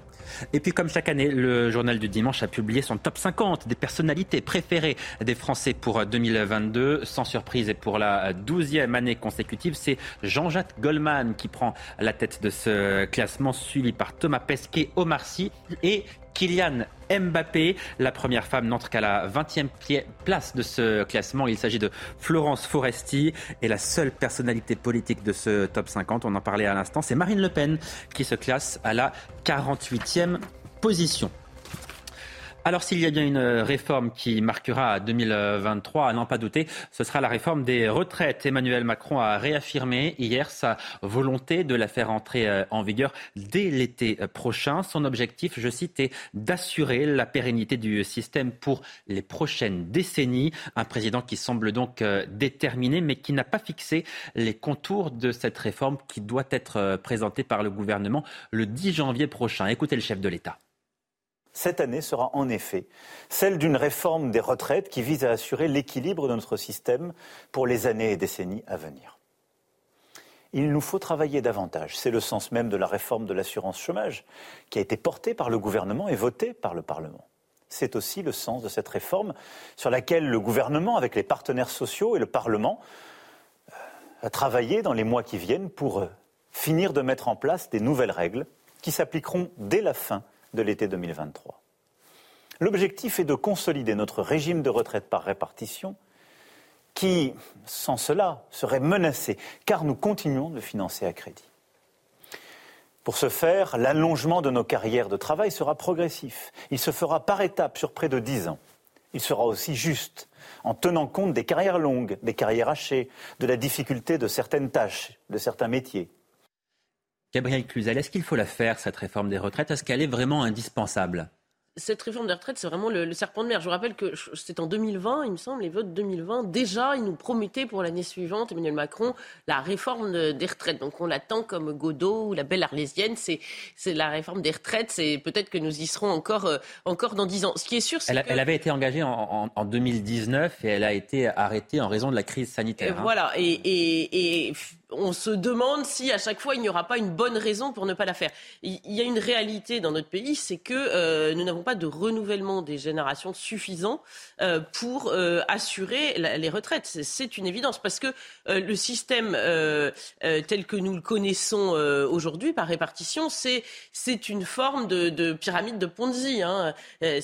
en fait nos retraites, elles ne sont pas payées par nos cotisations, elles seront payées par nos enfants. Nous nous payons les retraites de nos parents ou de nos grands-parents. Donc, euh, évidemment, euh, euh, ce n'est pas possible de regarder l'avenir avec sérénité. Mais ce que je ne comprends pas, c'est qu'il n'y a aucune perspective démographique dans le regard d'Emmanuel Macron, aucune réflexion de, natalité, parce que encore une fois, on, peut aller très loin. C'est la fuite en avant. On peut se retrouver à, 80 ans à, travailler avec son déambulateur à ce train-là tant qu'il n'y aura pas de renouvellement des générations, ça ne fonctionnera pas et on ira doucement euh, vers une retraite par capitalisation. Donc il, me semble que cette réforme des retraites qu'il appelle de ses voeux et euh, qui, de façon peut-être justifiée, euh, n'est qu'une fuite en avant et le recours à l'immigration que appellent certains de leurs voeux ne conviendra pas non plus, même sur un plan purement économique, sans parler des conséquences culturelles et autres et des bouleversements divers, simplement sur un plan économique parce que c'est souvent une main-d'œuvre sous-qualifiée et pour permettre le renouvellement euh, de, des générations et payer les retraites de façon harmonieuse, il faut que tous les types de métiers, tous les niveaux de salaire soient représentés afin qu'il y ait une continuité. Arthur de Vatrigan, le, gouvernement se, trompe avec cette réforme des, retraites. La clé des retraites, c'est la natalité, comme le dit Gabriel Cluzel? Ah, mais déjà, je suis complètement d'accord. C'est aberrant de penser une réforme des retraites sans penser une politique familiale. Surtout que la politique familiale, depuis François Hollande, a bien été détricotée. Je ne parle pas que de l'universalité des allocations. Euh, donc c'est évident que ça n'a aucun sens. Et pour quelqu'un qui se réfère au Conseil national de la résistance, qui avaient pensé la retraite, ils avaient aussi avant tout pensé la politique familiale. Donc ça, ça n'a pas de sens. Ensuite, c'est quand même assez risqué de la part d'Emmanuel Macron et je ne comprends pas l'urgence. Parce que le Conseil d'orientation des retraites parle dans ses différentes projections de trajectoire maîtrisée jusqu'en 70. Alors on sait qu'il va falloir changer. Mais là, après avoir enchaîné une crise sanitaire, une crise économique, une crise énergétique, faire une réforme des retraites maintenant qui à chaque fois a réussi à avoir la tête des premiers ministres précédents, je trouve ça un peu compliqué. Et ensuite, il y a un dernier truc, le dernier point qui me dérange beaucoup, c'est que tout est fixé sur l'âge l'âge de la retraite, du côté des libéraux, du côté des socialistes, du côté du pouvoir et du côté des syndicats. Sauf que l'âge est un débat purement idéologue. Et ce que je ne comprends pas dans l'âge, c'est qu'à quel moment, lorsqu'on fait, euh, Emmanuel Macron fait son fichier Excel en disant on va économiser tant, euh, si on fait 65 ans, 66 ans, 67 ans, à quel moment on prend en compte qu'une personne de 66 ans qui travaille aura plus d'arrêt maladie qu'une personne de 30 ans, et donc des cotisations à payer, que le, chômage des seniors est aujourd'hui la vraie discrimination. Donc si on, dit qu'il faut travailler plus tard, il faut prendre en compte aussi le chômage des seniors, donc c'est des frais supplémentaires, et à aucun moment dans son calcul de retraite, c'est pris en compte. Donc toute cette réforme me paraît très bancale et très dangereuse. Alors une réforme des retraites qui pourrait euh, engendrer des mouvements sociaux euh, d'ampleur. Les syndicats, en tout cas, le, souhaitent. Ils pourraient rapidement décider de nouvelles grèves et manifestations dès ce mois de, janvier. Un mois de janvier où de nombreuses manifestations sont d'ores et déjà prévues. Euh, le 5 janvier, donc dès jeudi, ce sera la, manifestation des médecins libéraux. Le 10 janvier, le gouvernement va présenter officiellement en détail cette réforme des retraites. On saura donc ce que le texte du gouvernement contient et c'est cette journée qui pourrait être euh, choisi par les syndicats précisément pour euh, manifester. Le 21 janvier, ce sera la marche pour les retraites, là aussi à l'appel cette fois de, la France euh, insoumise. Et puis le 23 janvier, la manifestation des, artisans, on en parlait tout à l'heure, qui protestent contre la hausse des prix de, l'énergie, qui ont, vu leurs factures se, multiplier par 3, 4 et, et parfois même plus. Donc on voit bien, Gabriel Cluzel, à l'évidence que ce mois de janvier, on, on, dit ça, on dit ça tous les ans quelque part, mais là, ça semble plus vrai que jamais. C'est un mois de janvier à haut risque pour le gouvernement euh, de fait, il y a un alignement de planètes ou un alignement des colères euh, qui peut être euh, potentiellement extrêmement dangereux. Ce n'est pas sans rappeler les, gilets jaunes. Moi, quand je vois les artisans ou les médecins, qui encore une fois sont des populations qui n'ont aucune envie dans l'absolu d'aller manifester, qui ne le font que parce qu'elles sont poussées à bout, eh bien, c'est tout à fait comparable avec euh, ce qui s'était passé au début des, Gilets jaunes, avec les Gilets jaunes historiques. Hein. Je ne parle pas des Black Blocs qui ont récupéré l'affaire à la fin, mais euh, c'est une gronde euh, de la France qui travaille, de, de la France qui n'en peut plus et de la France qui ne trouve pas d'autres solutions que celle-là pour se faire entendre. La France est fatiguée, je crois, les Français sont extrêmement fatigués de, de, tout ce contexte anxiogène. Donc la, priorité du gouvernement devrait être de leur éviter euh, d'en rajouter, de, rajouter euh, des manifestations euh, sur les, les, angoisses de pouvoir d'achat énergétique, etc. Donc je, suis d'accord avec Arthur de Vatrigan. les retraites, au point où nous en sommes, nous avons tellement reculé. pourquoi foncer tête baissée dans ce contexte C'est assez incompréhensible. Moi, j'ai été très frappée par une petite phrase du président de la République qui a dit au moment de ses vœux qui pouvait prévoir l'an dernier? Et il a un peu euh, fait le, détail de toutes les catastrophes qui nous sont arrivées. Alors la guerre en Ukraine, la crise énergétique, l'inflation, etc., etc. Je me dis mais il, me fait peur. que va-t-il arriver l'an prochain qu'il n'a pas prévu dans les vœux de cette année? Euh, Alors le pauvre, c'est pas sa faute, mais parfois on se demande un peu si c'est pas. Vous connaissez la série Les Rois maudits de Maurice Druon, euh, s'il a pas un petit peu la, poisse. Pourquoi je fais cette référence qui date Les Rois maudits Vous vous souvenez, c'était des descendants de Philippe Auguste qui, qui arrivé mille malheurs. Et, c'est vrai que nous avons tous des mots de, depuis le début de son, premier quinquennat, des mots d'un autre, d'un autre âge. Alors, les, on a eu les jacqueries, hein, les gilets jaunes.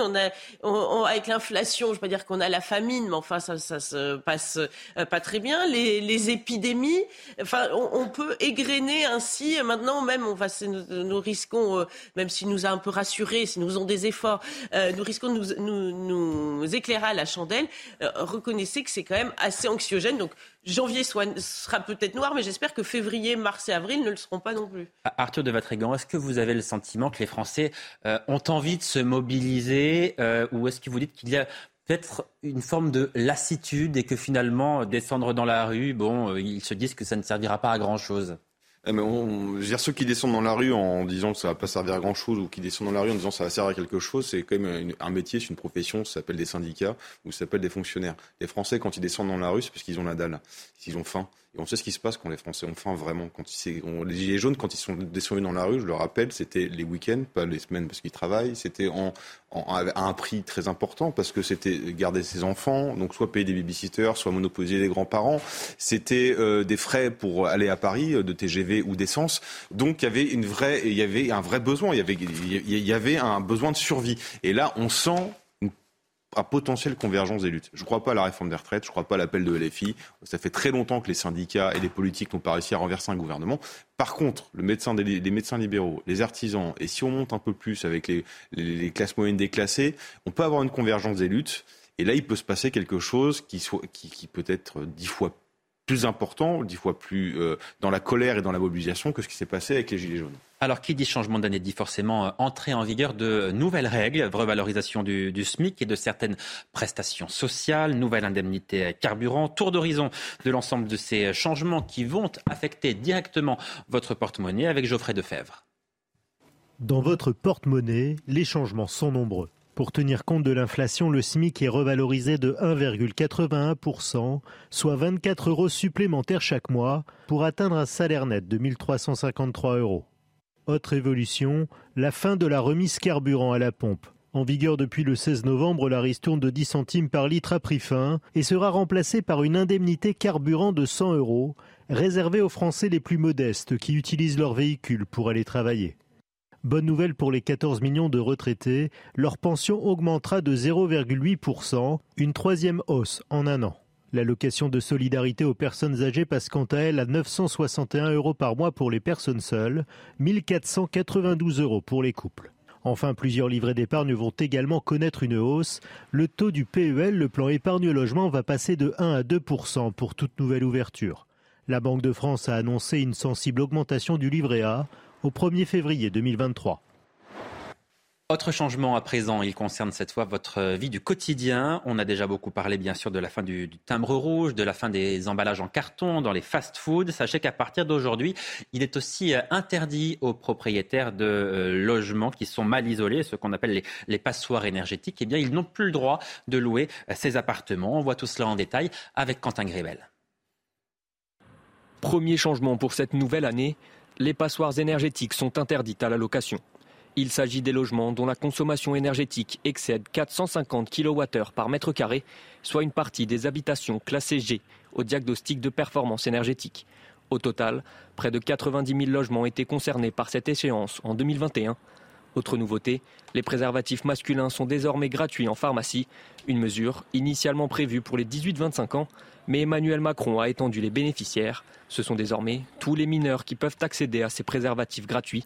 Troisième changement, les emballages jetables sont interdits dans les fast-foods. Fini les burgers dans une boîte en carton ou les sodas dans un gobelet en papier. Comme le veut la loi anti-gaspillage adoptée en 2020, la vaisselle réutilisable est dorénavant obligatoire pour le service à table, sous peine d'amende. Enfin, 2023 sonne également la suppression du timbre rouge. Après 173 ans de bons et loyaux services, ce timbre, destiné aux courriers urgents, a trouvé un successeur, l'e-lettre rouge, une version dématérialisée, disponible sur le site de la Poste. Évoquons à présent la guerre entre la Russie et, l'Ukraine. Dix mois après le, début de l'invasion russe, Vladimir Poutine et, Vladimir Zelensky ont tous les deux présenté leurs vœux à leurs compatriotes. Le président russe, tout d'abord, a une nouvelle fois estimé que les Occidentaux avaient déclaré une guerre économique à son pays. Vladimir Poutine s'est dit certain de gagner la guerre qu'il a euh, déclenchée. Et malgré une récession de 4%, eh bien, il estime que la Russie a plutôt bien résisté aux sanctions. Écoutez le président russe.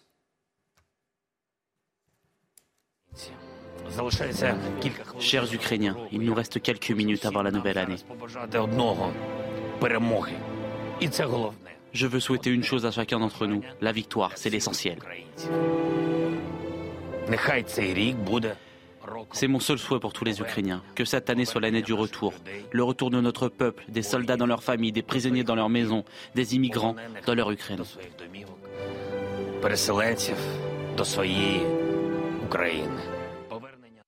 Vous l'avez compris, il s'agit évidemment du président euh, ukrainien que nous venons d'écouter, le président Vladimir Zelensky. On va écouter Vladimir Poutine dans, dans un instant. Gabriel Cluzel, euh, concernant le, président euh, ukrainien, c'est vrai qu'il était décrit comme un clown il y a encore quelques mois. Il était un, comédien, il a été élu, personne ne le prenait au sérieux.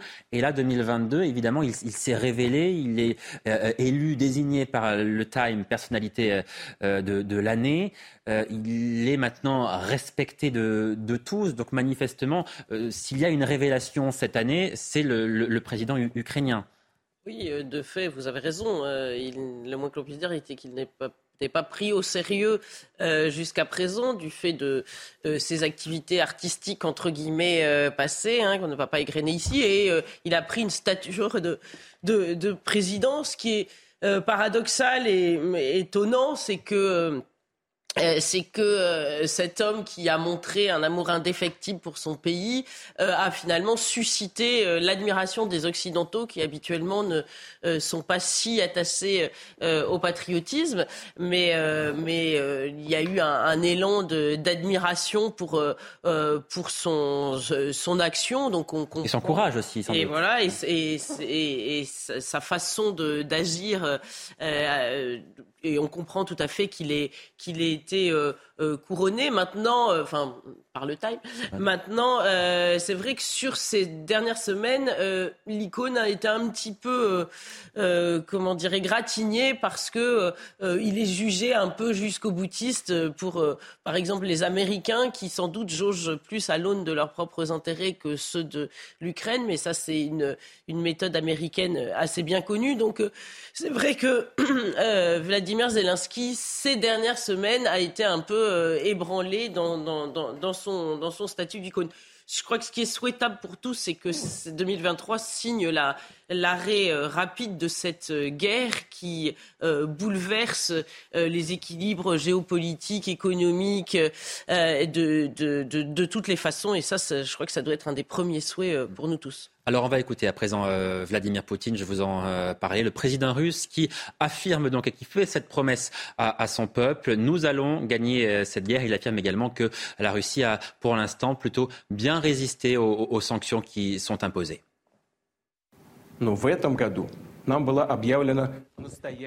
Cette année, une véritable guerre des sanctions nous a été déclarée. Ceux qui l'ont lancée s'attendaient à l'effondrement total de nos industries, de nos finances, de nos transports. Cela ne s'est pas produit, car tous ensemble, nous avons créé une marge de sécurité solide. Создали надежный запас прочности. То, что мы сделали и делаем в этой сфере, о мире, о готовился к агрессии. Aujourd'hui, il n'y a pas de honte à l'admettre au grand jour. Ils utilisent l'Ukraine et son peuple pour affaiblir et diviser la Russie. Nous ne laisserons jamais personne faire de telles choses.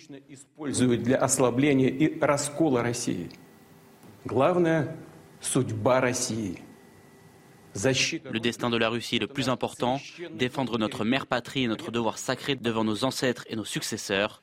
La justice morale est de notre côté. Arthur de Vatrigan, ce qui m'a frappé, moi, dans les, dans les vœux de Vladimir Poutine, c'est la manière dont il essaie de susciter un sentiment de patriotisme euh, chez les Russes, comme si le patriotisme, au fond, était la dernière arme à sa disposition. Mais c'est ce qu'il fait un peu depuis le début, en fait, si vous regardez bien. Euh, mais là, encore une fois, il renomme l'Occident comme ennemi. Et encore un peu plus parce qu'il explique que l'Occident utilise l'Ukraine pour affaiblir et combattre la Russie.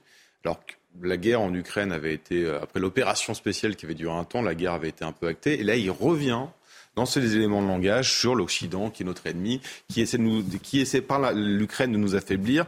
Euh, on n'attendait pas moins de Vladimir Poutine, évidemment qu'il n'allait pas dire qu'il allait perdre la guerre, évidemment il n'allait pas dire que les sanctions euh, lui, lui avaient coûté beaucoup. Euh, certes, ils ont beaucoup de roubles. Le problème, c'est qu'aujourd'hui, ils ont quand même peu euh, de, de, de, de, commerce et peu de moyens euh, d'utiliser leurs roubles, et notamment pour des pièces détachées dans leur industrie qui vont, qui vont leur manquer très probablement et très rapidement.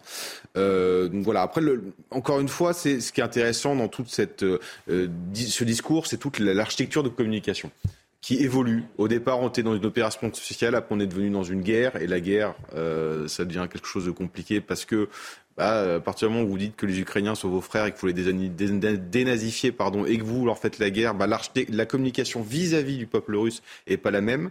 Là, voilà, on a l'impression qu'il revient un peu dans l'espèce entre-deux, où, sous fond de patriotisme, évidemment, il explique que l'Ukraine est une victime et euh, est un agent, en fait, utilisé par l'Occident pour détruire la Russie. On va écouter à présent euh, Emmanuel Macron, euh, à nouveau, qui a évoqué hier cette guerre déclenchée par la Russie. Emmanuel Macron qui a réaffirmé le soutien indéfectible de la France à l'Ukraine.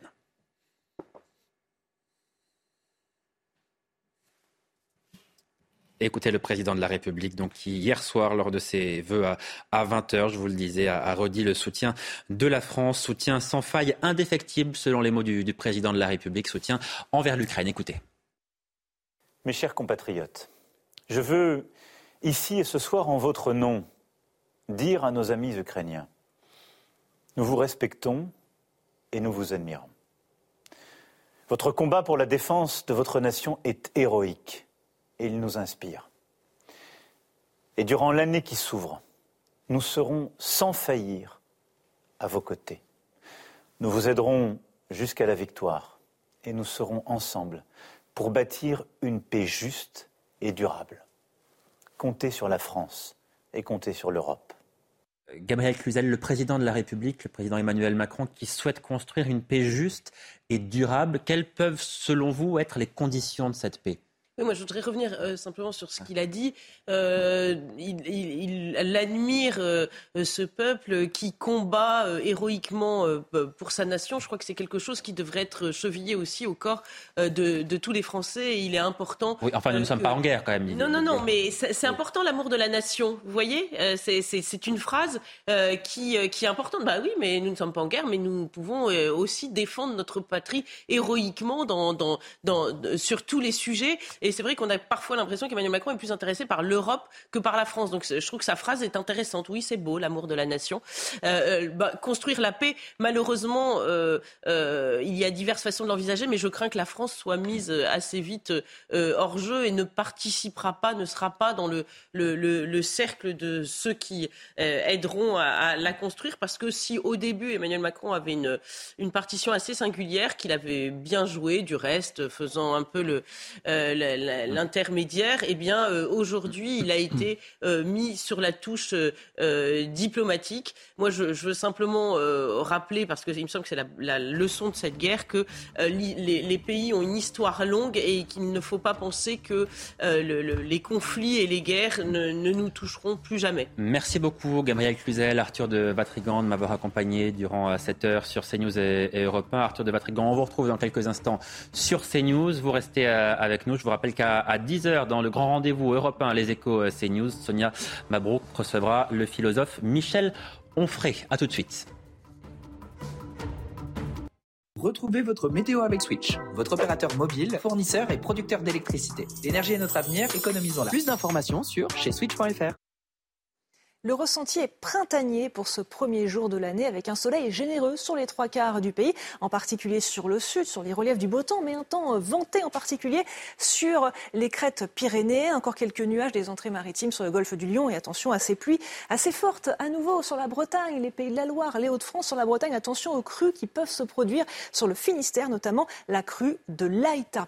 Au cours de l'après-midi, pas vraiment d'évolution. La situation météo reste vraiment euh, figée. À nouveau, quelques entrée maritime euh, près des Cévennes. Attention encore au vent sur les Pyrénées, mais aussi sur la vallée du Rhône. Le temps s'améliore par contre en direction de la Vendée ou encore du sud du bassin parisien. Les températures sont extrêmement douces ce matin.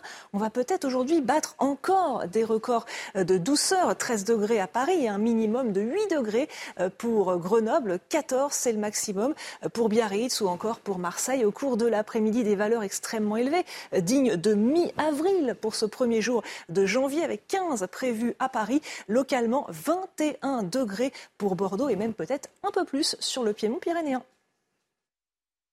C'était votre météo avec Switch, votre opérateur mobile, fournisseur et producteur d'électricité. L'énergie est notre avenir, économisons-la. Plus d'informations sur chez switch.fr.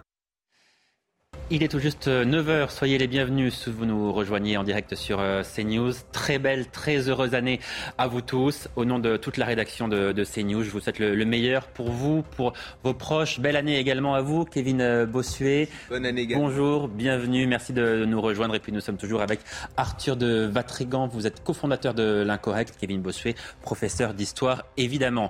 Euh, il est 9h donc, l'essentiel de l'actualité, le journal à l'instant. Et voici les titres de cette édition. Emmanuel Macron qui appelle les Français à l'unité. Le président de la République a présenté hier soir des vœux optimistes et combatifs. Il demande aux, Français d'être fiers et réaffirme que la réforme des retraites entrera en vigueur dès cette année. L'opposition dénonce un, un président déconnecté. Vous entendrez dans ce journal le chef de l'État et toutes les réactions à son allocution.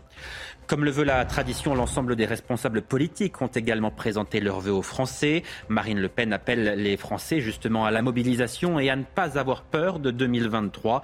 Olivier Faure pour le Parti socialiste souhaite lui changer les règles du jeu pour plus de justice sociale. Vous les entendrez dans cette édition.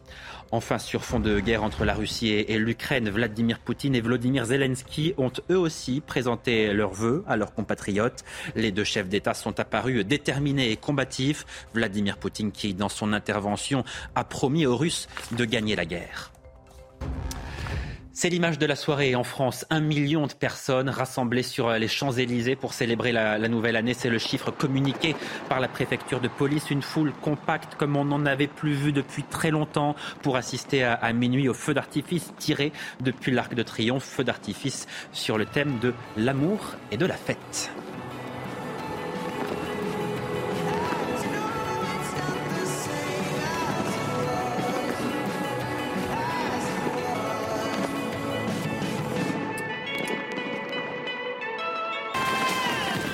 Voilà pour ces très belles images qui font du bien hier soir à minuit sur les Champs-Élysées. La plupart des pays sont désormais entrés en, 2023. C'est la Nouvelle-Zélande qui a célébré en premier le changement d'année, suivi ensuite par l'Australie, la Thaïlande ou encore Dubaï. Tour d'horizon mondial de ces euh, célébrations avec Geoffrey Lefebvre.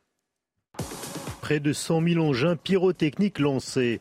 En Australie, l'un des premiers pays à passer en 2023, un million de personnes se sont réunies sur le port de Sydney pour le traditionnel feu d'artifice de la capitale mondiale du réveillon.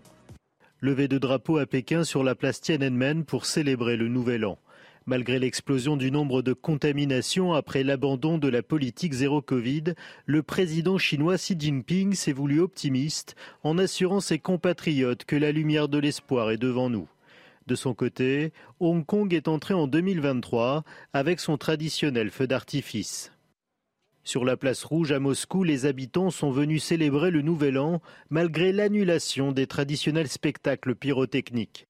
À quelques kilomètres de là, à Kiev, à défaut de grands rassemblements en plein air, quelques Ukrainiens se sont rassemblés autour d'un sapin jaune et bleu aux couleurs de l'Ukraine. D'autres ont préféré fêter le passage à la nouvelle année depuis leurs fenêtres. Les États-Unis ont été l'un des derniers pays à entrer en 2023. À New York, des milliers de personnes se sont rassemblées à Times Square pour assister à l'un des comptes à rebours les plus célèbres du monde.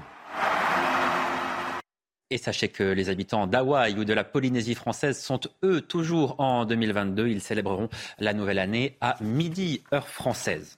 Un chef de l'État déconnecté, une satisfaction présidentielle surréaliste pour l'opposition, un cap réaffirmé pour la majorité. Emmanuel Macron a présenté ses vœux aux Français hier soir.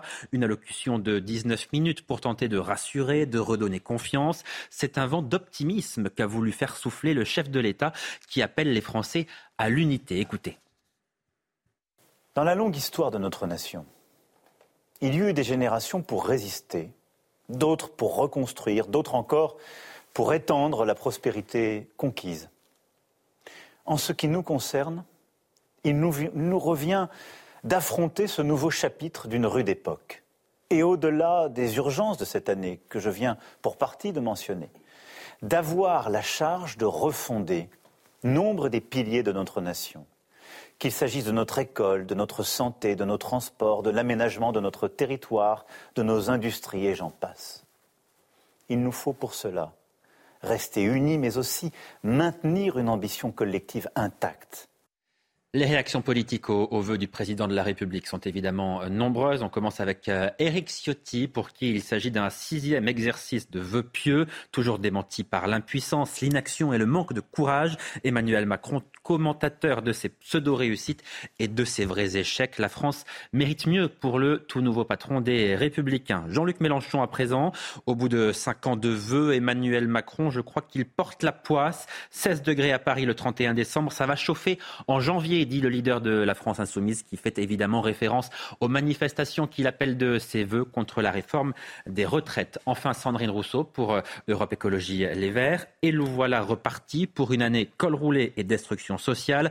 Aucune vision, pas de perspective, pas plus d'empathie de la petite gestion quotidienne et de la grande destruction sociale et écologique. La France mérite mieux. Enfin, on va écouter la, réaction de Nicolas Dupont-Aignan, le président de Debout la France, qui lui aussi a réagi après l'intervention du chef de l'État. Les Français, je pense, ont décroché très vite parce que c'est toujours le même scénario. C'est tellement déconnecté de la réalité de ce que fait Emmanuel Macron, de la manière dont il agit, et commencer sur l'unité, alors là, les bras en sont tombés et je pense que beaucoup de nos concitoyens ont très vite éteint. Ça est très malsain. Euh, je pense que ces vœux ne feront que lasser ou effrayer les Français. Kevin Bossu, est-ce que le, président est, vraiment déconnecté, comme le dit l'opposition, ou est-ce qu'il est aussi euh, quelque part dans son rôle qui, confie, qui consiste peut-être à afficher une forme d'ambition pour la France?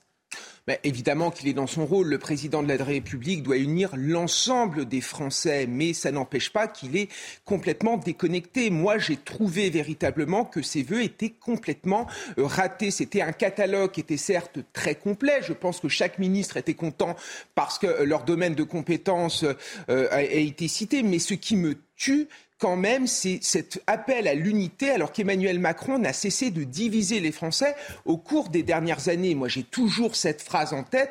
Quand on est dans une gare, on croit ceux qui ont réussi et ceux qui ne sont rien. Encore récemment, son ministre de la Santé, M. Braun, alors qu'il était euh, dans un hôpital, a monté les, hospitaliers contre les médecins libéraux. La vérité, c'est qu'Emmanuel Macron n'est que dans la division perpétuelle. Et en plus, il se veut réformateur.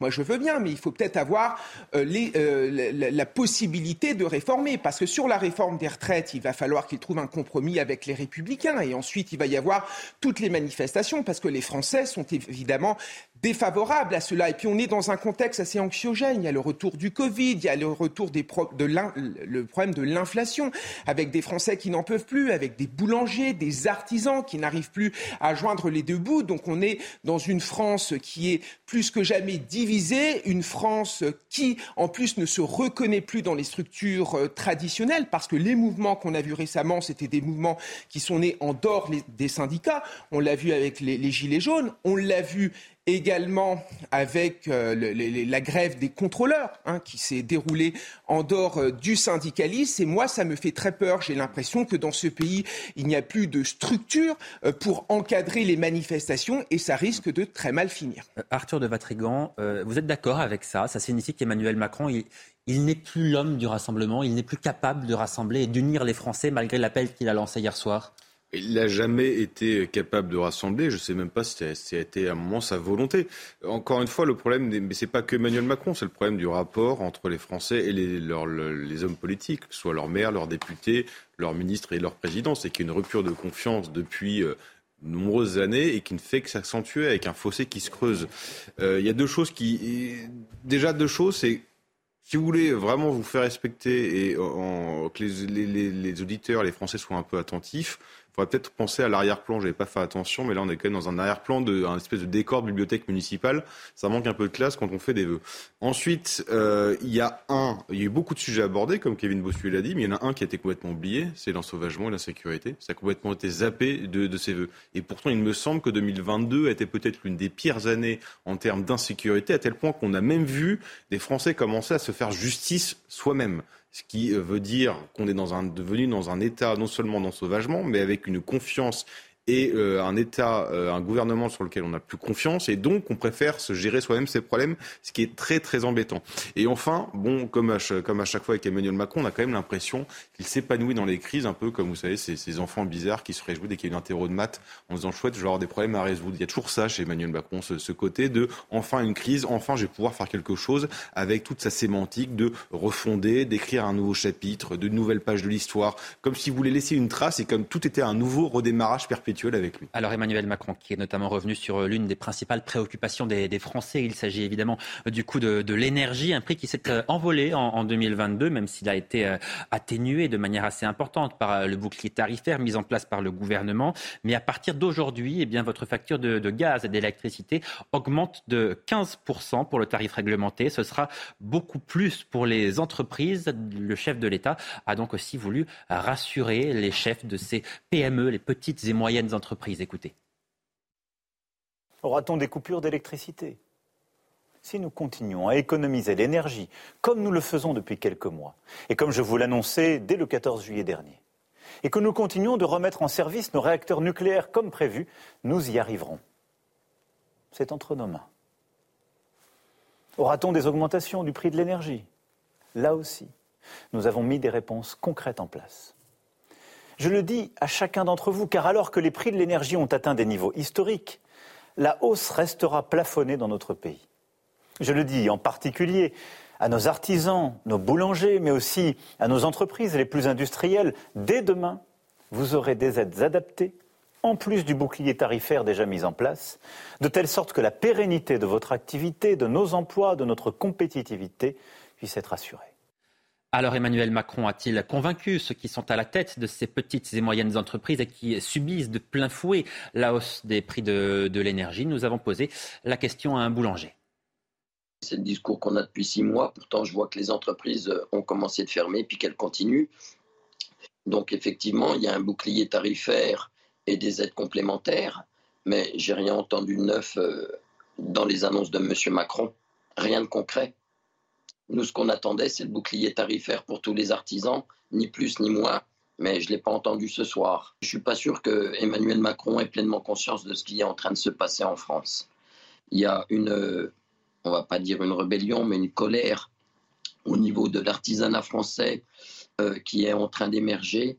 Et je pense que l'État français ne le voit pas arriver. Kevin Bossuet, ce qu'on retiendra aussi de 2022, c'est que l'électricité est devenue un produit de luxe.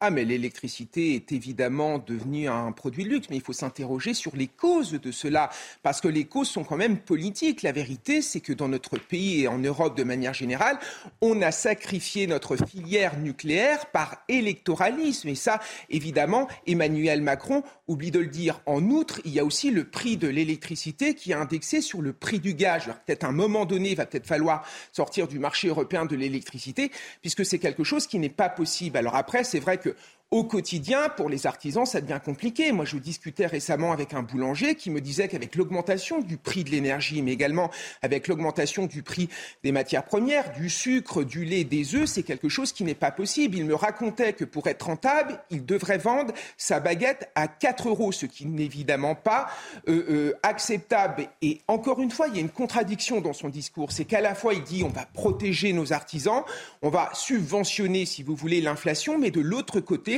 il nous raconte que la France est un bien précieux que l'on doit léguer aux générations futures. Sauf que là, ce qu'on est en train de léguer aux générations futures, c'est une dette abyssale. On ne peut pas non plus euh, financer tous nos problèmes avec euh, le potentiel, avec le pouvoir d'achat des générations mmh. futures. Donc, à un moment donné, moi, je veux bien qu'il y ait du quoi qu'il en coûte, mais il faut être un petit peu responsable et penser aux jeunes générations. Moi, je pense toujours à mes élèves et quand je les regarde, je me dis, mais la France qu'on va vous léguer, ça va être terrible. Il est tout juste 9h15 sur CNews. On fait tout de suite un, point sur l'essentiel de l'actualité. Adieu 2022, place à 2023. Comme en France, de nombreux pays ont déjà célébré la, nouvelle année avec 13 heures d'avance sur l'Hexagone. Ce sont notamment la Nouvelle-Zélande et l'Australie qui ont euh, ouvert le bal. De nombreux feux d'artifice ont été organisés dans plusieurs grandes villes comme Hong Kong, Dubaï, Londres et bien sûr euh, Paris où plus d'un million de personnes étaient rassemblées euh, sur les Champs-Élysées. Parmi les derniers à passer à la nouvelle année, ce sera Et Hawaï. Il sera midi, heure française. C'est la fin des postes frontières en Croatie. Le pays rejoint ce 1er janvier l'espace Schengen. C'est le 27e pays à intégrer l'espace de libre-échange européen. Les Croates ont également dit adieu à, leur monnaie pour entrer dans la zone euro. Un changement qui inquiète les Croates qui craignent une flambée des prix. Et puis, comme chaque année, le journal du dimanche a publié son top 50 des personnalités préférées des, Français. Sans surprise, et pour la douzième fois, c'est Jean-Jacques Goldman qui prend la tête du euh, classement. Il est suivi par Thomas Pesquet, Omar Sy et Kylian Mbappé. La première femme n'entre qu'à la 20e place. Il s'agit de Florence Foresti, une seule personnalité politique dans ce top 50. Il s'agit de Marine Le Pen qui est classée à la 48e position. Marine Le Pen, justement, qui a prononcé ses vœux, c'était depuis son bureau à l'Assemblée euh, nationale. L'ancienne candidate à l'élection euh, présidentielle a, fustigé le bilan d'Emmanuel Macron. Elle appelle également les Français à rester optimistes. 2022 s'achève sans que le fracas des armes de la guerre en Ukraine ne se soit tué.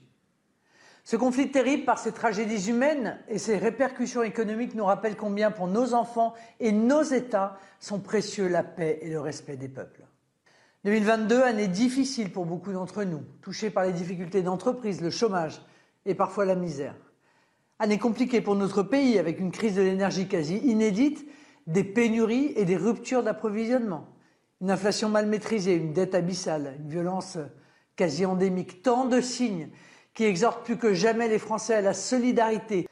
2023, que même le président de la République, normalement aux commandes du pays, annonce difficile pour notre histoire, ne doit pas nous faire peur. En attendant, permettez-moi, mes chers compatriotes, de vous souhaiter une année 2023 pleine de joie et de bonheur, pleine de projets et de réussites, pleine d'amitié et d'amour. Arthur de Vatrigan, 2022 a été une bonne année pour Marine Le Pen. Oui, elle a perdu l'élection présidentielle, mais elle parvient à faire élire 89 députés du Rassemblement euh, national. Qu'est-ce qu'elle peut espérer pour 2023 Quels sont les enjeux pour elle de, cette nouvelle année? Bah, C'est justement de confirmer 2022, euh, c'est-à-dire confirmer qu'elle est devenue la, présidente du premier parti d'opposition et d'opposition euh, sérieuse qui peut, en fonction des sujets euh, pas dans une opposition euh, bête et idéologique, euh, peut donner des gages au gouvernement, peut proposer des amendements pour compléter.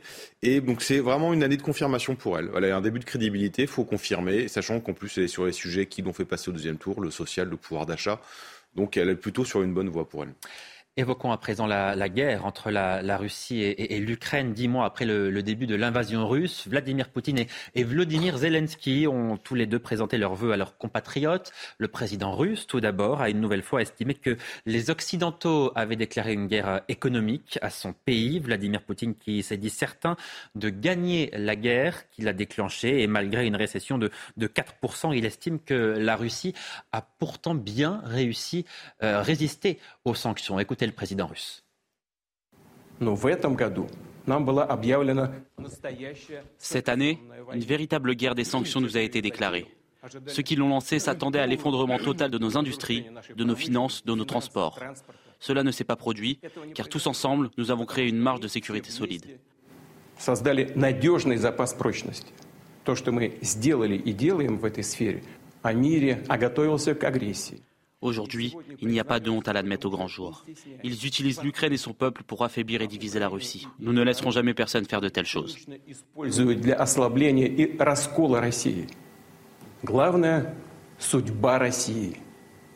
Le destin de la Russie est le plus important, défendre notre mère patrie et notre devoir sacré devant nos ancêtres et nos successeurs. La justice morale est de notre côté. Écoutez à présent euh, Vladimir Zelensky qui évidemment n'a formulé qu'un seul vœu pour les Ukrainiens. Chers Ukrainiens, il nous reste quelques minutes avant la nouvelle année. Je veux souhaiter une chose à chacun d'entre nous, la victoire, c'est l'essentiel. C'est mon seul souhait pour tous les Ukrainiens, que cette année soit l'année du retour, le retour de notre peuple, des soldats dans leurs familles, des prisonniers dans leurs maisons, des immigrants dans leur Ukraine.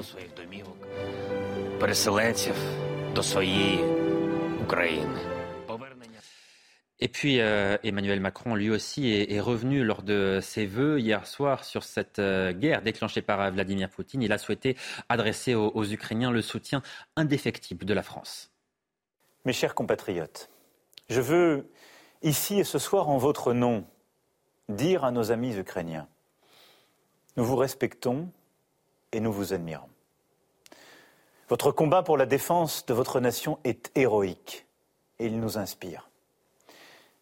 Et durant l'année qui s'ouvre, nous serons sans faillir à vos côtés. Nous vous aiderons jusqu'à la victoire et nous serons ensemble pour bâtir une paix juste et durable. Comptez sur la France et comptez sur l'Europe. Arthur de Vatrigan et Emmanuel Macron, on vient de l'entendre, veut bâtir une paix juste et durable. On en semble aujourd'hui loin, voire très loin.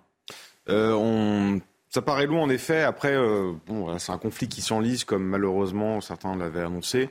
Euh, le problème, c'est surtout que la France, qui devait, doit et qui devait incarner une troisième fois, n'incarne plus cette troisième fois. Elle est mise complètement sur la touche. Euh, je, reviens juste sur ce qu'a dit Emmanuel Macron, c'est très intéressant parce que on a vu on a, on a vu une espèce d'inversion en France euh, avec ce conflit ukrainien. C'est-à-dire que le conflit ukrainien, c'est l'invasion d'un d'un pays souverain. On voit Emmanuel Macron parler de nation. On a vu beaucoup de voix de gauche qui, pour le qui, le mot patriote, le mot nation étaient des mots un peu, euh, un, peu fascisants, un peu d'extrême droite. Et à l'inverse, on a vu du côté de la droite dite nationale, une partie de la droite dite nationale, essayer de justifier l'envahissement d'un pays souverain. Donc, comme si on vu une inversion en France des valeurs, en disant finalement la souveraineté, c'est bien chez les autres quand on est de gauche, du point de vue de la France, et une partie de la droite dit bah, finalement la souveraineté, bon, c'est quelque chose qui peut se négocier. Donc voilà, j'espère qu'en tout cas, ce, ce, ce, cette terrible guerre euh, va essayer de déjà de nous faire nous, nous faire apprendre que l'histoire, euh, la fin de l'histoire n'existe pas comme certains nous l'avaient expliqué, que l'ennemi peut, euh, un voisin peut être un ennemi, et donc l'indépendance, la notion de frontière, la notion de patriotisme, tout ça a un sens historique et n'est pas juste en fait quelque chose qui se trouve dans les livres d'histoire, c'est quelque chose qu'on doit apprendre pour essayer justement pour les, les, les années qui suivent euh, se protéger au maximum. Allez, vous restez avec nous. On se retrouve dans quelques minutes. Nous euh, parlerons de la réforme des retraites et des nombreux changements qui nous attendent euh, cette année. À tout de suite.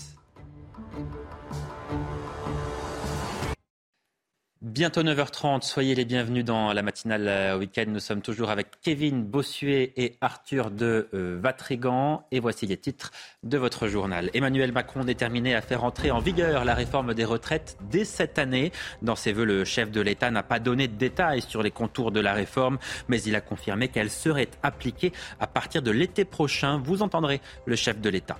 Les syndicats, eux aussi, sont déterminés à faire échouer cette réforme. Ils pourraient rapidement annoncer de nouvelles journées d'action dès ce mois de janvier, un mois de janvier qui sera marqué par de nombreuses mobilisations dans différents secteurs. Nous verrons cela en détail. Et puis cette nouvelle année apporte forcément son lot de changements. Qu'est-ce qui change pour vous à partir d'aujourd'hui? Revalorisation du SMIC, hausse des pensions de retraite, mais aussi fin du timbre rouge, tour d'horizon de tous les changements dans cette édition. Avant cela, cette question, que nous réserve 2023 Comme chaque année, nous euh, aurons euh, sans doute, nous n'aurons à n'en pas douter notre lot de, bonnes et de mauvaises surprises, mais quelles sont les dates déjà connues des événements qui, marqueront les, les prochains mois? Nous voyons tout cela avec Célia Barotte. Cette année, il y a des dates qu'il ne va pas falloir manquer. Tout d'abord, en politique, plusieurs événements sont attendus. Le 6 mai, les yeux du monde seront rivés sur Londres pour le couronnement du roi Charles III. Toujours en mai, les chefs d'État et de gouvernement vont se rencontrer à l'occasion du G7 à Hiroshima. Puis ce sera au tour des membres du G20 de se réunir en septembre pour un sommet à New Delhi. Et il sera question de climat aux Émirats arabes unis lors de la COP28 prévue à la fin du mois de novembre. Du côté de l'agenda judiciaire, plusieurs procès sont prévus. Le 9 janvier à Paris, le procès en appel de l'affaire du Mediator et le 27 janvier celui d'Alexandre Benalla pour des violences sur des manifestants en 2018. Airbus et Air France seront quant à eux jugés le 17 avril pour le crash du vol Rio-Paris. L'année 2023 va être sportive. Coup d'envoi de la Coupe du monde féminine de football le 20 juillet et le 8 septembre pour celle de rugby. Une compétition de grande ampleur en France et dont l'organisation soulève déjà de nombreuses interrogations. Enfin, cette année, il va y avoir plusieurs importants anniversaires. Les 40 ans de la mort de Louis de Funès, les 350 de celle de Molière ou encore les 100 ans de la mort de Gustave Eiffel.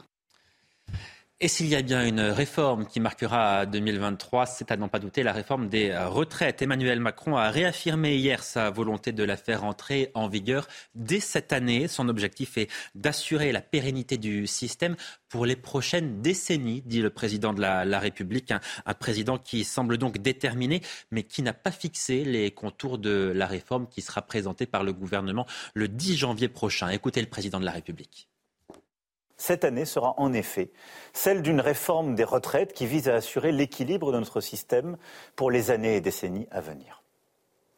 Il nous faut travailler davantage. C'est le sens même de la réforme de l'assurance chômage qui a été portée par le gouvernement et votée par le Parlement. C'est aussi le sens de cette réforme sur laquelle le gouvernement, avec les partenaires sociaux et le Parlement, euh, a travaillé dans les mois qui viennent pour euh, finir de mettre en place des nouvelles règles qui s'appliqueront dès la fin de l'été 2023.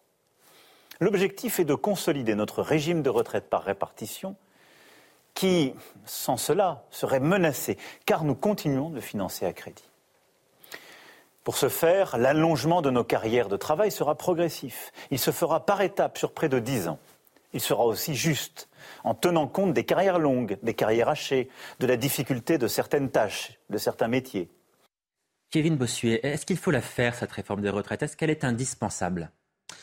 Bah, je pense qu'en effet, elle est indispensable, surtout qu'au cours de la campagne présidentielle, c'était une promesse importante. Donc euh, Emmanuel Macron a été élu, il est normal qu'il applique euh, ces réformes. Après, on voit bien qu'il y a un vieillissement de la population, on est dans un système de répartition où euh, forcément, si on doit financer de plus en plus de pensions de retraite, il faut de plus en plus de jeunes qui travaillent. Or, nous n'en avons absolument pas assez. Le problème, c'est est-ce qu'il va réussir à la faire passer? Déjà, on a vu qu'il y a une forme de reniement, parce que lors du premier quinquennat, il nous avait vendu une, une, retraite à point.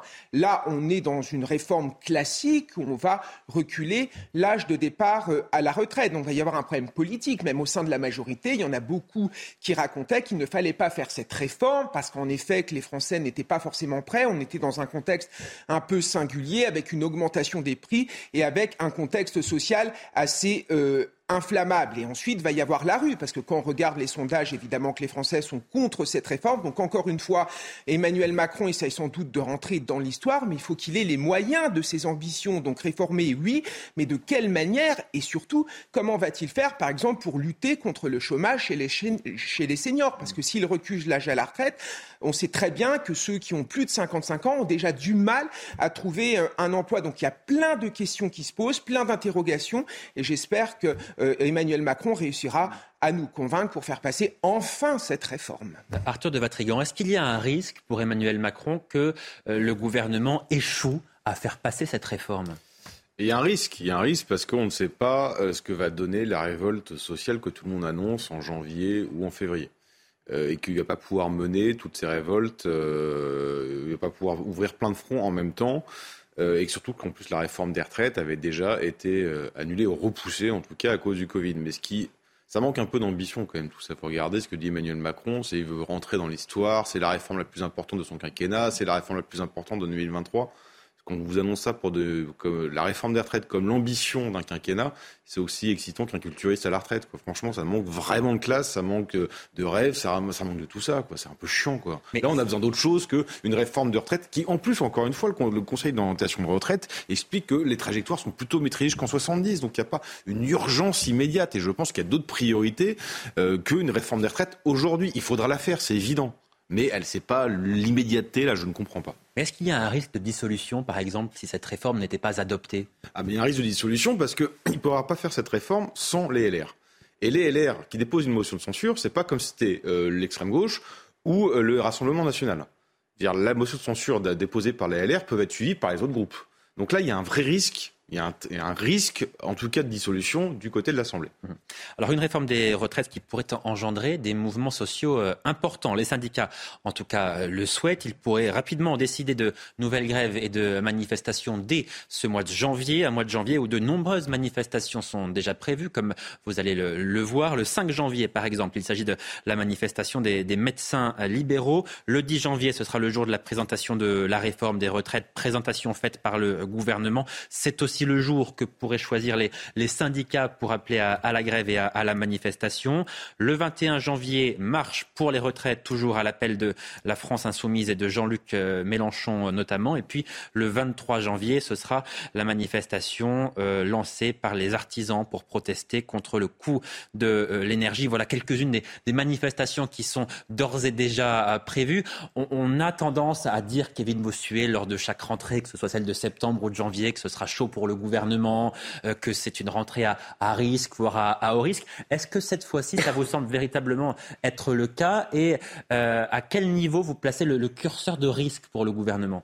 Non, mais ça va être évidemment hyper compliqué. Donc évidemment, les syndicats qui annoncent déjà des grèves, qui sont euh, dans leur rôle, enfin des, syndicats qui sont aussi complètement délégitimés. Quand on regarde le taux de syndicalisation euh, dans notre pays, euh, dans la fonction publique, on est autour de 20%, dans le secteur privé, on est autour de 10%. Donc on voit bien que ces syndicats ne représentent plus personne. Certes, ils ont encore un pouvoir de nuisance qui est important, mais aux yeux de l'opinion publique, ils sont de moins en moins légitimes. Là où il y a un risque plus important, ce sont les mouvements qui viennent du peuple qui ne sont pas encadrés. C'est ce qu'on a connu au moment des Gilets jaunes, c'est ce qu'on a connu également récemment avec les médecins libéraux, puisqu'au départ c'était un collectif hein, qui s'est constitué en dehors des syndicats. Et quand vous allez... Ou encore avec la grève à la SNCF au mois de décembre. Avec hein. les contrôleurs, tout à fait. Et quand vous allez dans les territoires, vous sentez bien qu'il y a une tension, c'est-à-dire que les Français ont de plus en plus faim, les Français ont de plus en plus du mal à s'en sortir. Il y a un gros problème de pouvoir d'achat.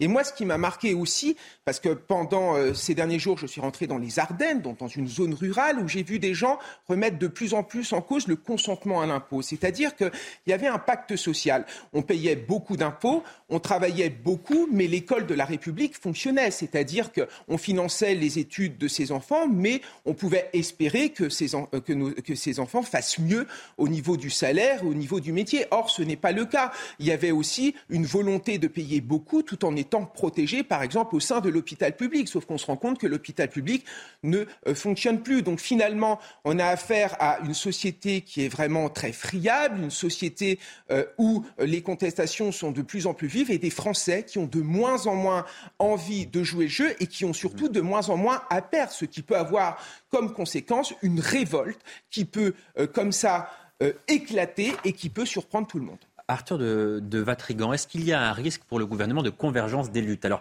là aussi, on en parle souvent de la convergence des luttes, elle, ne se produit euh, jamais, mais là, est-ce que ça risque d'arriver? Elle s'est produite avec les Gilets jaunes, avec des temps de retard, évidemment. Les politiques et les syndicats ont couru après, comme avec leur flair légendaire, ils n'ont pas vu le truc venir. Mais il y a eu une convergence des luttes qui s'est vite éteinte ensuite, parce que bah, forcément, manifester, ça a un prix, et quand on n'est pas syndiqué, c'est de votre poche. Donc au bout d'un moment, on arrête. Et puis, y a une récupération, évidemment, de l'extrême gauche. Euh, là, ce qui est dramatique, c'est qu'en fait, on voit les deux hum, principales causes de, euh, de ces mouvements, mais mais même qui, ça va beaucoup plus loin qu'en fait justement du social, c'est et le jacobinisme et la disparition des corps intermédiaires. Vous avez plus de corps intermédiaires, donc vous avez plus de lien en fait entre la classe moyenne et l'État. Et ceux qui devaient jouer ce rôle-là, c'est les syndicats. Sauf que les syndicats, ils sont dans une lutte des classes permanente. On voit que la grève qui doit être l'ultime recours devient le premier recours et ne bosse plus pour l'intérêt général, mais pour l'intérêt particulier. Donc à partir du moment où vous êtes plus de corps intermédiaires, qui fait le dialogue social? Ben il y a plus. Et donc, et comme en plus, comme le, notre France est constitué dans, une espèce de jacobinisme avec une pyramide immense et le sommet de l'État est planqué dans une tour d'ivoire, et quand il ne veut pas voir, il ne sait pas, il ne peut pas entendre la, colère qui monte, qui gronde, et donc au bout d'un moment, ça s'exprime forcément par euh, une descente dans la rue, mais une descente dans la rue qui est anarchique, qui n'est pas organisée, qui n'est pas politique, qui n'est pas syndicale. C'est très compliqué à maintenir, c'est très compliqué. On l'a vu avec les Gilets jaunes parce qu'il n'y a pas de porte-parole, il n'y a pas de, de, il n'y a pas de tête, il n'y a pas tout ça. Donc c'est très compliqué à contenir une fois que ça s'est embrasé. Et le risque, en effet, c'est quand on voit des médecins qui n'aient jamais fait, grève jusqu'à présent, des médecins qui font grève au mois de décembre, euh, c'est pas arrivé souvent. Et là, si on voit toutes les professions libérales qui vont s'y mettre, la convergence des luttes va arriver. Alors, qui dit changement d'année dit forcément entrée en vigueur de nouvelles règles, revalorisation du SMIC et de certaines prestations sociales, nouvelle indemnité euh, carburant, tour d'horizon de ces changements qui vont impacter, à n'en pas douter, votre porte-monnaie avec Geoffrey Defebvre. Dans votre porte-monnaie, les changements sont nombreux. Pour tenir compte de l'inflation, le SMIC est revalorisé de 1,81%, soit 24 euros supplémentaires chaque mois, pour atteindre un salaire net de 1353 euros. Autre évolution, la fin de la remise carburant à la pompe. En vigueur depuis le 16 novembre, la ristourne de 10 centimes par litre a pris fin et sera remplacée par une indemnité carburant de 100 euros, réservée aux Français les plus modestes qui utilisent leur véhicule pour aller travailler. Bonne nouvelle pour les 14 millions de retraités, leur pension augmentera de 0,8%, une troisième hausse en un an. L'allocation de solidarité aux personnes âgées passe quant à elle à 961 euros par mois pour les personnes seules, 1492 euros pour les couples. Enfin, plusieurs livrets d'épargne vont également connaître une hausse. Le taux du PEL, le plan épargne-logement, va passer de 1 à 2% pour toute nouvelle ouverture. La Banque de France a annoncé une sensible augmentation du livret A au 1er février 2023.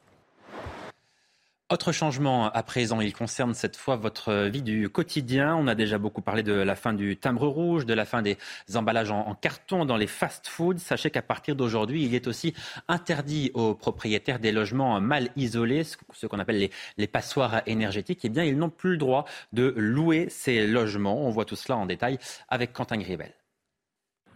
Premier changement pour cette nouvelle année, les passoires énergétiques sont interdites à la location. Il s'agit des logements dont la consommation énergétique excède 450 kWh par mètre carré, soit une partie des habitations classées G au diagnostic de performance énergétique. Au total, près de 90 000 logements étaient concernés par cette échéance en 2021.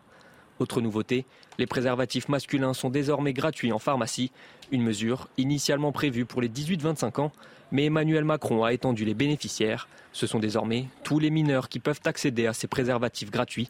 Troisième changement, les emballages jetables sont interdits dans les fast-foods. Fini les burgers dans une boîte en carton ou les sodas dans un gobelet en papier. Comme le veut la loi anti-gaspillage adoptée en 2020, la vaisselle réutilisable est dorénavant obligatoire pour le service à table, sous peine d'amende. Enfin, 2023 sonne également la suppression du timbre rouge. Après 173 ans de bons et loyaux services, ce timbre, destiné aux courriers urgents, a trouvé un successeur, l'e-lettre rouge, une version dématérialisée, disponible sur le site de la Poste.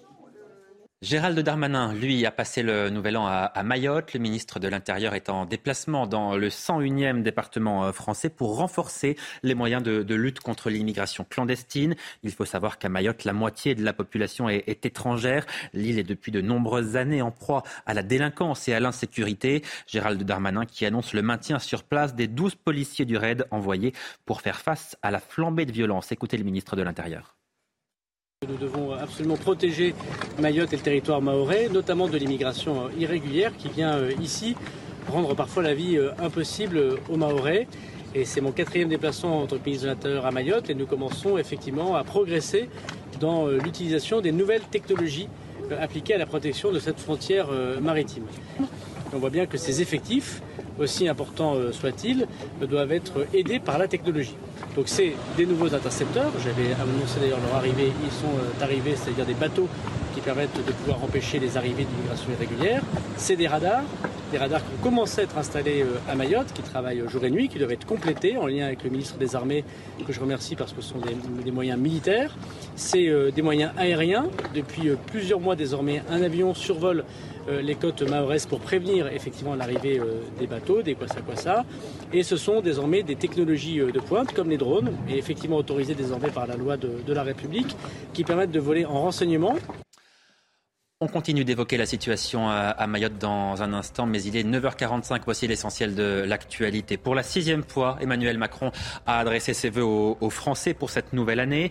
Avec l'inflation, la crise énergétique, la guerre en Ukraine et le coronavirus, le président de la République s'est exprimé dans un contexte tendu sur l'immigration et la sécurité. Il affirme sa volonté de combattre pour euh, la liberté et tout particulièrement pour défendre l'entrée. Il souhaite particulièrement défendre l'entrée en vigueur de la réforme des retraites dès l'été. Dans cette allocution euh, télévisée d'une vingtaine de minutes, Emmanuel Macron a surtout appelé les Français à rester unis face aux crises pour affronter 2023.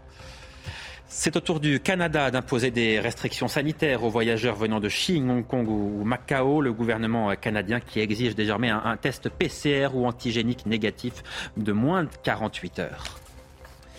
Et puis Kim Jong-un veut accroître son arsenal nucléaire. Le dirigeant nord-coréen a appelé à une augmentation exponentielle de l'arsenal nucléaire du pays pour faire face à son ennemi incontestable, la Corée du Sud.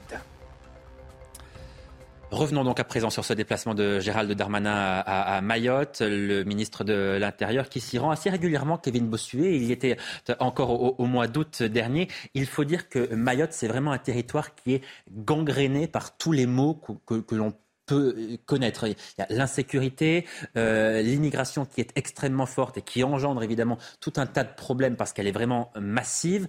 Euh, est-ce que vous diriez que l'État s'est vraiment saisi du problème ou toujours pas? Non, je pense que l'État ne s'est pas saisi du problème et d'ailleurs les habitants se sentent complètement abandonnés, se sentent complètement délaissés. D'ailleurs en 2018, il y a eu tous ces mouvements de grève avec ce mouvement euh, euh, il déserte pour montrer en effet qu'il se sentait abandonné. Il fallait qu'absolument que, l'État français agisse. Et c'est vrai que concrètement, enfin, c'est l'anarchie la plus totale, avec des bus scolaires qui se font, qui sont pris pour cible, avec des écoliers qui ont peur d'aller à l'école. Encore récemment, il y a eu un lycéen qui a été assassiné avec euh, un tournevis et avec des gens qui vivent dans la peur. Et en, termes d'immigration, c'est pareil. Il y a des affrontements inter communautaires, des affrontements entre bandes. Alors il y a beaucoup de jeunes, en effet, qui tombent dans la délinquance, souvent des jeunes étrangers. Donc il y a souvent une délinquance qui est liée au désœuvrement, mais il y a aussi une délinquance qui euh, résulte du fait que les jeunes sont complètement délaissés en dehors euh, des services publics. Et d'ailleurs, il y a un révélateur c'est le vote pour Marine Le Pen. On est dans des territoires où naturellement on ne voterait pas euh, pour Marine Le Pen s'il n'y avait pas toutes ces difficultés, tous ces problèmes. Et aujourd'hui encore, euh, lors des dernières élections présidentielles, Marine Le Pen est arrivée en tête sur ce territoire. Arthur de Vatrigan. Bah, Mayotte est un laboratoire où peut, même certains pensent, c'est peut-être la France dans 20-30 ans si on ne fait rien. Et donc c'est intéressant de voir que c'est le quatrième déplacement de Gérald Darmanin et qu'à chaque fois il y a une étape supplémentaire qui est franchie. Là, ce qui est intéressant, on n'en a peut-être pas parlé, mais c'est euh, la manière dont il euh, refoule, si je peux dire, si je peux utiliser ce mot, les bateaux euh, clandestins. Ce qui n'a jamais été fait en France. On les accueillait comme on pouvait. Là, c'est non, on les interpelle et on les ramène d'où ils viennent. Euh, ce qui est une doctrine complètement différente de ce qu'on quoi on appliquait jusqu'à présent. Donc on va voir si ça peut fonctionner, si ça peut faire une jurisprudence. Il faudra voir aussi comment Gérald Darmanin et Emmanuel Macron vont se positionner par rapport à la CDEH qui va évidemment s'opposer et sanctionner la, la Cour européenne des droits de l'homme. La Cour européenne des droits de l'homme, pardon. Donc voilà, il y a des, des, petites choses comme ça qui à chaque voyage il revient avec une nouvelle idée. On verra si elles sont appliquées. Si elles sont appliquées, ça peut changer pas mal de choses. Euh, une dernière information, enfin, pour vous dire que le pape François salue une personne, je cite, noble et gentille. C'est d'ailleurs lui qui présidera les, obsèques de Benoît XVI, une première dans l'histoire de la chrétienté en, en 2000 ans. Jamais un, pape n'avait présidé les, funérailles d'un autre pape. La cérémonie aura lieu euh, jeudi prochain. Ce sera au, Vatican. Le pape émérite Benoît XVI qui sera inhumé dans les grottes du euh, Vatican. Tout de suite, les sports avec le, match Brighton contre Arsenal. Arsenal qui termine l'année en et qui confirme sa place de leader de la Première Ligue. Et hop, France par brise. En cas de bris de glace, du coup, vous êtes à l'heure pour votre programme avec France par brise et son prêt de véhicule. Arsenal finit 2022 en beauté. En déplacement sur le terrain de Brighton, le leader de Première Ligue avait l'opportunité de prendre ses distances au classement. Un objectif qu'il n'a pas mis longtemps à réaliser. Avec Martinelli. Martinelli sur le pied droit, le ballon a été dévié. Bukayo Saka, le trésor des Gunners 1 minute 05 de jeu et les Gunners font déjà parler la poudre. Dominateur dans le jeu, Arsenal se montre également dangereux sur coup de pied arrêté, notamment par son capitaine. Ballon rentrant, il y a Gabriel qui s'était élevé, il y a Martino de Garde Arsenal est bien décidé à demeurer le leader incontestable de ce championnat. Septième but cette saison en championnat pour le Danois. 2-0 à la pause, puis 3-0 très rapidement. Martinelli qui va déborder Lante, la frappe de Martinelli et Nketia opportuniste qui met quasiment déjà un terme à tout suspense. Un peu trop facile, les hommes de Mikel Arteta se relâchent. Mitoma fait passer un frisson, à peine le temps de trembler. Martinelli réchauffe ses partenaires. Martinelli, Martinelli en vitesse, en un contre un devant Sanchez. Martinelli incroyable Malgré un deuxième but de Ferguson, Arsenal tient son avance et sa victoire, la 16e cette saison des Gunners, qui compte 7 points d'avance sur Manchester City. Et hop, France par brise. Malgré votre bris de glace, du coup, vous étiez à l'heure pour votre programme avec France par brise et son prêt de véhicule. 9h51, merci d'avoir suivi la matinale week-end sur CNews. À nouveau, très belle, très heureuse année 2023 à vous tous. Au nom de la rédaction, je vous souhaite évidemment le meilleur pour vous et pour vos proches. Merci Kevin Bossuet, merci, Arthur de Vatrigan de m'avoir accompagné durant cette euh, matinale. Vous restez avec nous, vous ne bougez pas dans un instant. Le grand rendez-vous européen, les échos CNews, Sonia Mabrouk qui euh, reçoit le philosophe Michel Onfray. Très belle journée à tous.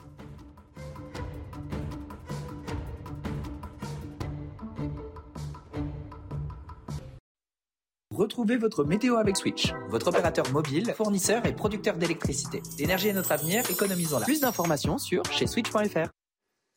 Un ressenti vraiment printanier pour ce premier jour de l'année 2023 avec un soleil de plus en plus généreux qui s'étale, qui remonte même vers le nord, le bassin parisien, la Vendée, les pays de la Loire ou encore euh, les Vosges. Par contre, on a toujours ce bandeau pluvieux avec des pluies euh, globalement modérées, parfois un petit peu plus fortes sur la Bretagne, les pays de la Loire et également sur les Hauts-de-France. Le vent est toujours présent, mais il est moins fort qu'au cours de la journée d'hier. Prudence avec le vent, par contre, très fort sur les sommets pyrénéens ou encore en vallée du Rhône et toujours quelques entrées maritimes, des nuages, un petit peu d'humidité. Euh, sur euh, les Cévennes, les températures sont vraiment exceptionnelles. On va peut-être battre des records de douceur. Encore une fois, hein, elles se situent plus de 10 degrés au-dessus des moyennes. Elles sont dignes d'avril, carrément 15 degrés prévus à Paris, jusqu'à 21 pour Bordeaux et 19 à Ajaccio. Au cours de la journée de demain, déjà les températures vont baisser. Elles restent élevées quand même, mais elles ne seront pas aussi élevées que ce dimanche. On retrouve une perturbation de l'Aquitaine jusqu'aux régions centrales, jusqu'en remontant vers la région Grand Est, avec des pluies pas très fortes dans l'ensemble, un petit peu de neige sur les Pyrénées, au-delà de 1800 mètres, et le temps s'améliore malgré quelques nuages. Sur les Cévennes, partout ailleurs, une ambiance assez variable, assez calme. C'était votre météo avec Switch, votre opérateur mobile, fournisseur et producteur d'électricité. L'énergie est notre avenir, économisons-la. Plus d'informations sur chez switch.fr. C'est l'image de la nuit en France. Un million de personnes rassemblées sur euh, les Champs-Élysées pour célébrer le passage à la nouvelle euh, année. Le monde est passé en 2023. Tour d'horizon de ces célébrations avec Geoffrey Lefebvre. Près de 100 000 engins pyrotechniques lancés. En Australie, l'un des premiers pays à passer en 2023, un million de personnes se sont réunies sur le port de Sydney pour le traditionnel feu d'artifice de la capitale mondiale du réveillon. Levé de drapeau à Pékin sur la place Tiananmen pour célébrer le nouvel an. Malgré l'explosion du nombre de contaminations après l'abandon de la politique zéro Covid, le président chinois Xi Jinping s'est voulu optimiste en assurant ses compatriotes que la lumière de l'espoir est devant nous. De son côté, Hong Kong est entré en 2023 avec son traditionnel feu d'artifice. Sur la place rouge à Moscou, les habitants sont venus célébrer le Nouvel An malgré l'annulation des traditionnels spectacles pyrotechniques. À quelques kilomètres de là, à Kiev, à défaut de grands rassemblements en plein air, quelques Ukrainiens se sont rassemblés autour d'un sapin jaune et bleu aux couleurs de l'Ukraine. D'autres ont préféré fêter le passage à la nouvelle année depuis leurs fenêtres. Les États-Unis ont été l'un des derniers pays à entrer en 2023. À New York, des milliers de personnes se sont rassemblées à Times Square pour assister à l'un des comptes à rebours les plus célèbres du monde.